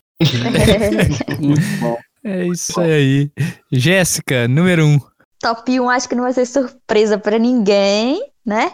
Tá faltando aí o meu CO2 segunda chance do Vital Lacerda. Ah, Era isso Vocês acharam que ele ia ficar pra trás? Anos Eu falei, a lista foi feita de coração. E eu tava imaginando assim, o porquê que eu gosto desse jogo. Tava assim, meu Deus, por que, que ele é o meu primeiro? Joguei poucas vezes, mas a vontade de jogar sempre é grande. tava pensando assim, porque ele tem um, um tema muito importante pra todos nós, né? Que é ter energia limpa. Do meu ponto de Uhum. vista, eu acho que é um. E sem contar que os componentes se encaixam tão bonitinho, gente do céu. Eu fico boba, eu fico. Eu, eu tô falando, tô fechando o olho aqui, imaginando os componentes encaixando, as usinas saindo assim, oh, que coisa bonita. Olha o toque falando bom. alto. A, a produção, a que produção é jogos do Vital é muito linda, velho. Será que é por causa do toque também? Acho que é uma das pessoas que mais tem toque aqui, né? Você vê o- a oficina dela lá, você fica de cara com a organização das ferramentas dela. O dia que eu gu- guardei o Imperial Setas errado, a Jéssica me xingou, tirou tudo da caixa e organizou, velho. Se isso aí não é Eu toque, meus amigos. Isso, fiz isso, não. Existem esperei você pessoas virar com as costas. toque, é a Jéssica. Nossa, É, eu não, sou terrível. E é, e é igual você falando, que é um, é um tema muito importante de todos nós, mas num grupo Uhum. cheio de engenheiro aí, né? Com certeza é Verdade, algo que a verdade. galera valorizaria demais. Uhum. Muito bom. E é um jogo bom pra cacete. Nossa, Vital. bom. Três, três jogos, É. Vital. Vital, Vitalzão, cara. Vital meteu três jogos aqui hoje. Ele pode pedir, pudi- é, pedir música pra gente. Manda lá pra ele. Vou mandar pra ele lá, viu? Pode?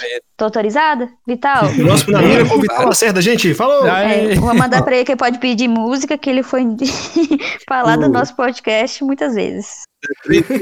O, o Vital só, só não vingou quatro jogos, Rafael, porque o Galo ele ainda tá na sua lista da vergonha. Só por isso. Pode ser que ele também entraria por aqui. É verdade.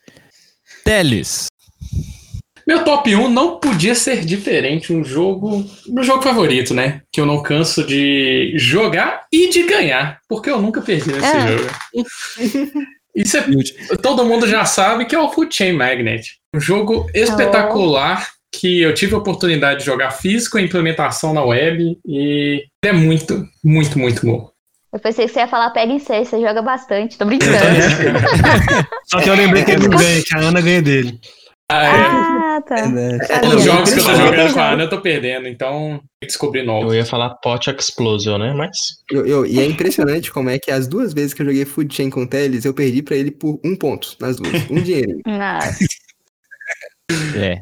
Impressionante que nas duas eu fi- eu fiquei com. Eu também, eu tava junto. Eu tava lá, eu era o ponto. é um pior que o outro. Muito bom. Pô, muito bom. Bruno. Então, top 1, cara. Top 1, pelo menos hoje, o que eu chamaria de top 1, é um jogo que eu joguei apenas uma vez, mas que eu espero jogar várias outras, que é o Dominant Species. Que é uma Aí, loucura, cara. É um jogo que ele é uma guerra. Ele efetivamente é uma guerra entre as espécies. Cada um, cada jogador vai controlar meio que um filo de animais ou algo assim, sabe? Eu não sei, desculpa, biólogos aí que estão nos ouvindo, desculpa aí porque eu vou, eu vou massacrar a biologia aqui agora. Um, uma pessoa é os mamíferos, outros é os insetos, outros é aracnídeos, outro é. Enfim. Eu acho que é filo mesmo. Se não for é corda, mas é É, um não, tô, tô- tô chegando perto, tá vendo? Talvez Se não for você biólogo aí, ó, manda nos comentários aqui, ó, digita aí na sua tela agora, corrigindo o Bruno. Exatamente. Mas, cara, o que é no do jogo é que ele é uma guerra entre essas espécies. E a sua espécie, você não ganha o jogo não é matando os outros. É sendo a espécie dominante. É você sendo mais adaptado. É você é, tendo o tipo de comida certa nos lugares onde é que você quer comer, você se, se procriando da forma certa, você é, evoluindo da forma certa e manejando os eventos que vão acontecendo ali a seu favor no tabuleiro. Desde a era do gelo, que vai acontecendo ali, até, sei lá, meteoro, né? temos pragas, tem, tem muita coisa estranha que acontece ali no jogo. Mas, cara, é uma grande guerra. É, é, um, é uma. E é tudo feito com programação de ação. E é isso que é o mais legal. Porque se você. A forma como a ordem da programação de ação acontece, você vai ter meio que aquela coisa assim: eu vou jogar aqui para não deixar outra pessoa jogar ali. Eu vou jogar aqui para precaver, porque a outra pessoa pode jogar em outro lugar de ação. E a última ação é a de fazer ponto. Ou seja, se você começa jogando a última ação de fazer ponto, as outras pessoas vão ter prioridade em pegar as coisas que realmente mudam no tabuleiro, que permitem a você fazer pontos, entendeu? Então meio que vira uma coisa de gato e rato ali que funciona muito bem mecanicamente, é muito lindo e é um evento também. Assim como Twilight Imperium é um evento jogar esse jogo, é espetacular. É uma guerra com muito dedo no olho e que vai tudo acontecendo ali de maneira muito linda. É muito bom. Fica aí meu top 1, Dominant Species. Maravilha. Caraca, sobre o Dominant Species, Dominant Species foi o jogo que me possibilitou trocar o meu Twilight Império na confiança. Só, pelo que o, só pelo relato do Bruno eu imaginei que ele seria uma experiência próxima do TI, e aí entre muitas aspas, viu, galera? Mas que fosse um pouco mais do meu gosto. Então foi, um, foi assim eu me libertei e acabei trocando meu TI 4 na esperança de que, fim pandemia, nós vamos jogar Dominant Species. Dominant Species, cara, pra mim é o TI dos Eurogamers, entendeu? Vai anotar aí, galera, TI dos Uhum. Eurogamers. Muito bom. Também Muito quero. bom. Pedrão, Cara, top 1 é. O top 1 ele foi bem na emoção também, mas é um jogo que, tal como o Twilight Imperium, não é um jogo, é um acontecimento. É, é um dos melhores jogos que joguei na minha vida, espero jogar mais. Hashtag acaba a pandemia. Eu falo de Cavaleiro de Magé ou Mage Knight. Oh, Só pra já explicar, já falamos muito aqui, mas só pra deixar aqui, Mage Knight, cara, pra mim é uma aventura. Foi- É um dos jogos que eu mais me, que eu mais me senti no roleplay até hoje. Então, assim, Mage Knight, cara, é um puta jogo. Se você tiver oportunidade de jogar, jogue. Vale muito a pena a experiência. É um jogão e agradeço ao Bruno por ter adquirido. Bruno é o cara que custa comprar jogo, mas com- quando compra, compra bem comprado. É uma sapatada, o vem. É, não, e, e isso vocês estão ouvindo, o top 1 do cara é o cara que foi, virou pedra pra uma medusa numa das primeiras rodadas do jogo. É, exato, ele quer corrigir o erro dele.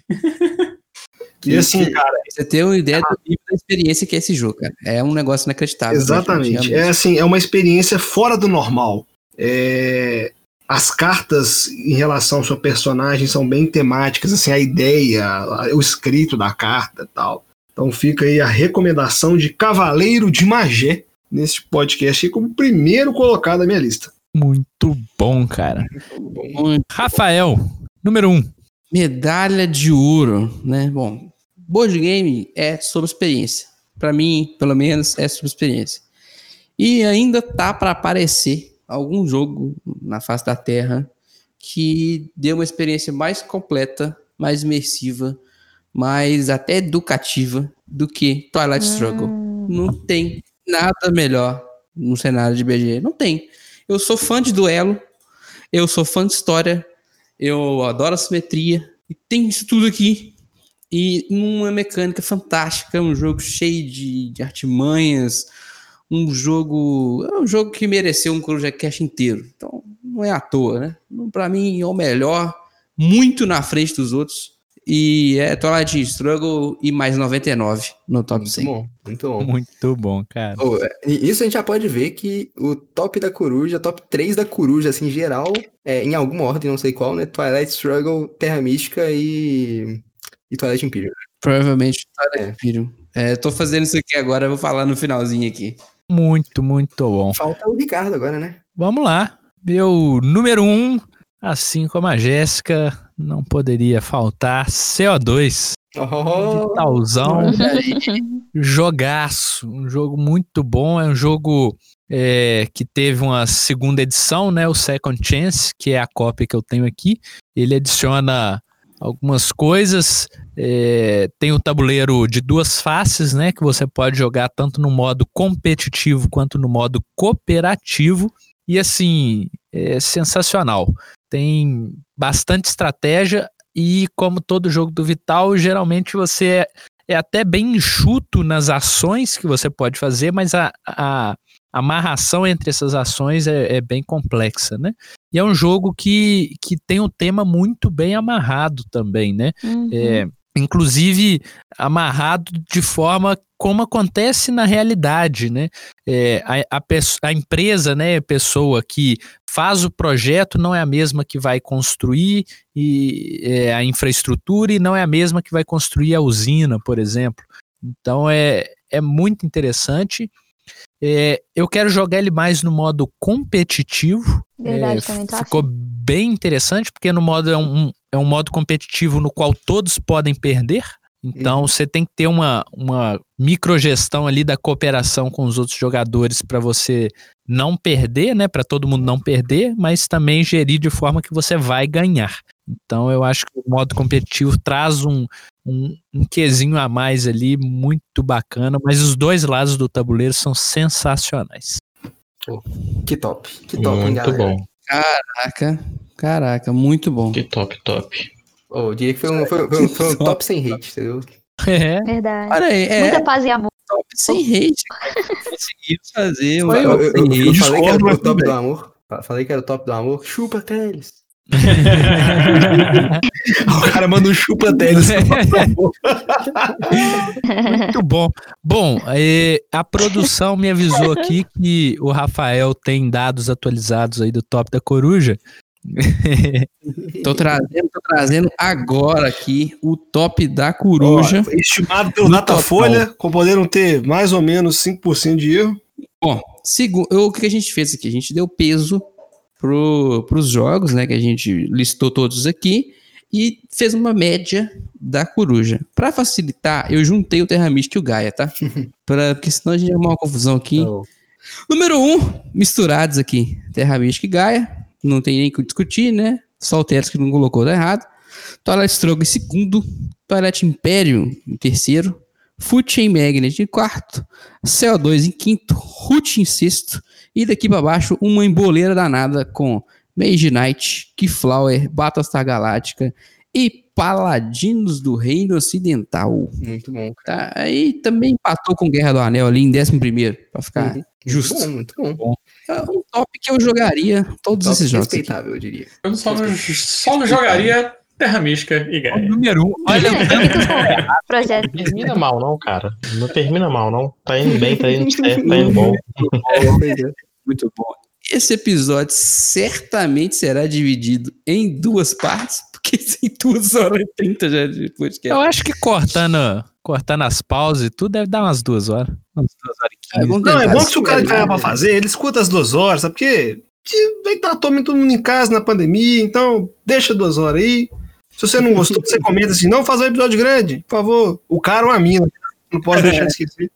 É, é, é, mas, mas, você tá falando isso Muito no final bom. do podcast, e quem não quer assistir, não quer ouvir o podcast grande, vai ouvir, vai chegar. Mas na verdade a pessoa vai chegar aqui daqui porque ela tem que saber qual é a palavra-chave de hoje. E a Exatamente. palavra-chave de hoje é 20. Oh, Fica aí, 20. Olha aí. Você escreve aí por extenso ou numeral, fica do seu critério. Se você escrever por extenso, você é psicopata. Mas fica aí. Palavra-chave de hoje, entendeu? Lembre de seguir a gente nas redes sociais. E voltamos ao estúdio aí, Ricardo. É isso aí. Bom, ficou um episódio extenso, mas é porque a gente tinha muito jogo, a gente achou bacana cada um falar um pouquinho do jogo, é, falar também porque mereceu aquela posição. Eu acho que foi um episódio muito divertido, espero que tenha sido muito divertido para todos que estão nos ouvindo também. E aí vamos para as considerações finais. Biscoito. Galera, muito obrigado por ter nos escutado até aqui. Queria falar que o Teles está errado e joga em pulsar. Boa. Jéssica. Queria agradecer pela paciência de ouvir um, um episódio tão grande e espero que vocês tenham gostado. Continuem se cuidando pra gente acabar com essa quarentena infinita aí, que tá difícil. Boa. Teles. Bom dia, boa tarde, boa noite para todos. Obrigado por ter escutado esse podcast. E pós-quarentena, tenho que me atualizar, jogar todos esses jogos que a gente falou. Menos, vocês sabem quais. Brunão. eu quero dizer que o Teles está errado e ele vai ser convertido ao lado bom da força algum dia, gente. A gente vai conseguir, tá? A gente vai fazer uma intervenção com ele, vai chamar um dia ele pra jogar jogos. E aí ele vai chegar lá, vai ter só Terra Mística e Gaia na mesa. e aí vai ser isso, tá bom? Vai- Fazer igual laranja mecânica. Vou pegar, amarrar, abrir o olho. Você, você- você assistiu o filme, cara? Assistiu? Assisti. No- no- É, é, é, não, é, é, é que o Quem- Rafael falou uns dias atrás que ele não tinha assistido ainda a Laranja Mecânica, não foi? Não vi ainda, só sei essa Ah, cena tá. bizarra. que Não, cara, você tem, que, você tem que ver esse filme, que é sensacional. mano. Mas Filme fica aí, então. é, esse aí foi o top do amor. Desculpa aí, gente, se a gente falou demais, mas é porque amor, a gente, a gente fala muito, né, sobre amor aí. Então, um cast, um cast sem hate esse aqui, entendeu? Apesar do Pedro, às vezes, discordar, mas a gente tá hateando o jogo dele. Não- Que isso, cara? Não discordei de você em momento nenhum. Então, De você, não? Tum, tum. Muito bom. Pedrão. Antes de eu fazer a minha, consideração final, só aqui dando prosseguimento aqui à nossa corrente do bem, deixar três perfis aqui para você seguir. O primeiro é do Renato Costa, arroba Prós e Contras BG. Ele mostra prós e contras de alguns jogos, uma opinião rápida e sucinta, vale a pena conferir. Trabalho bem bacana do Renato. O Theo Frederico, com um nome bem diferente, hein? 2D6 Board Games. 2 numeral e o 6 também, tá?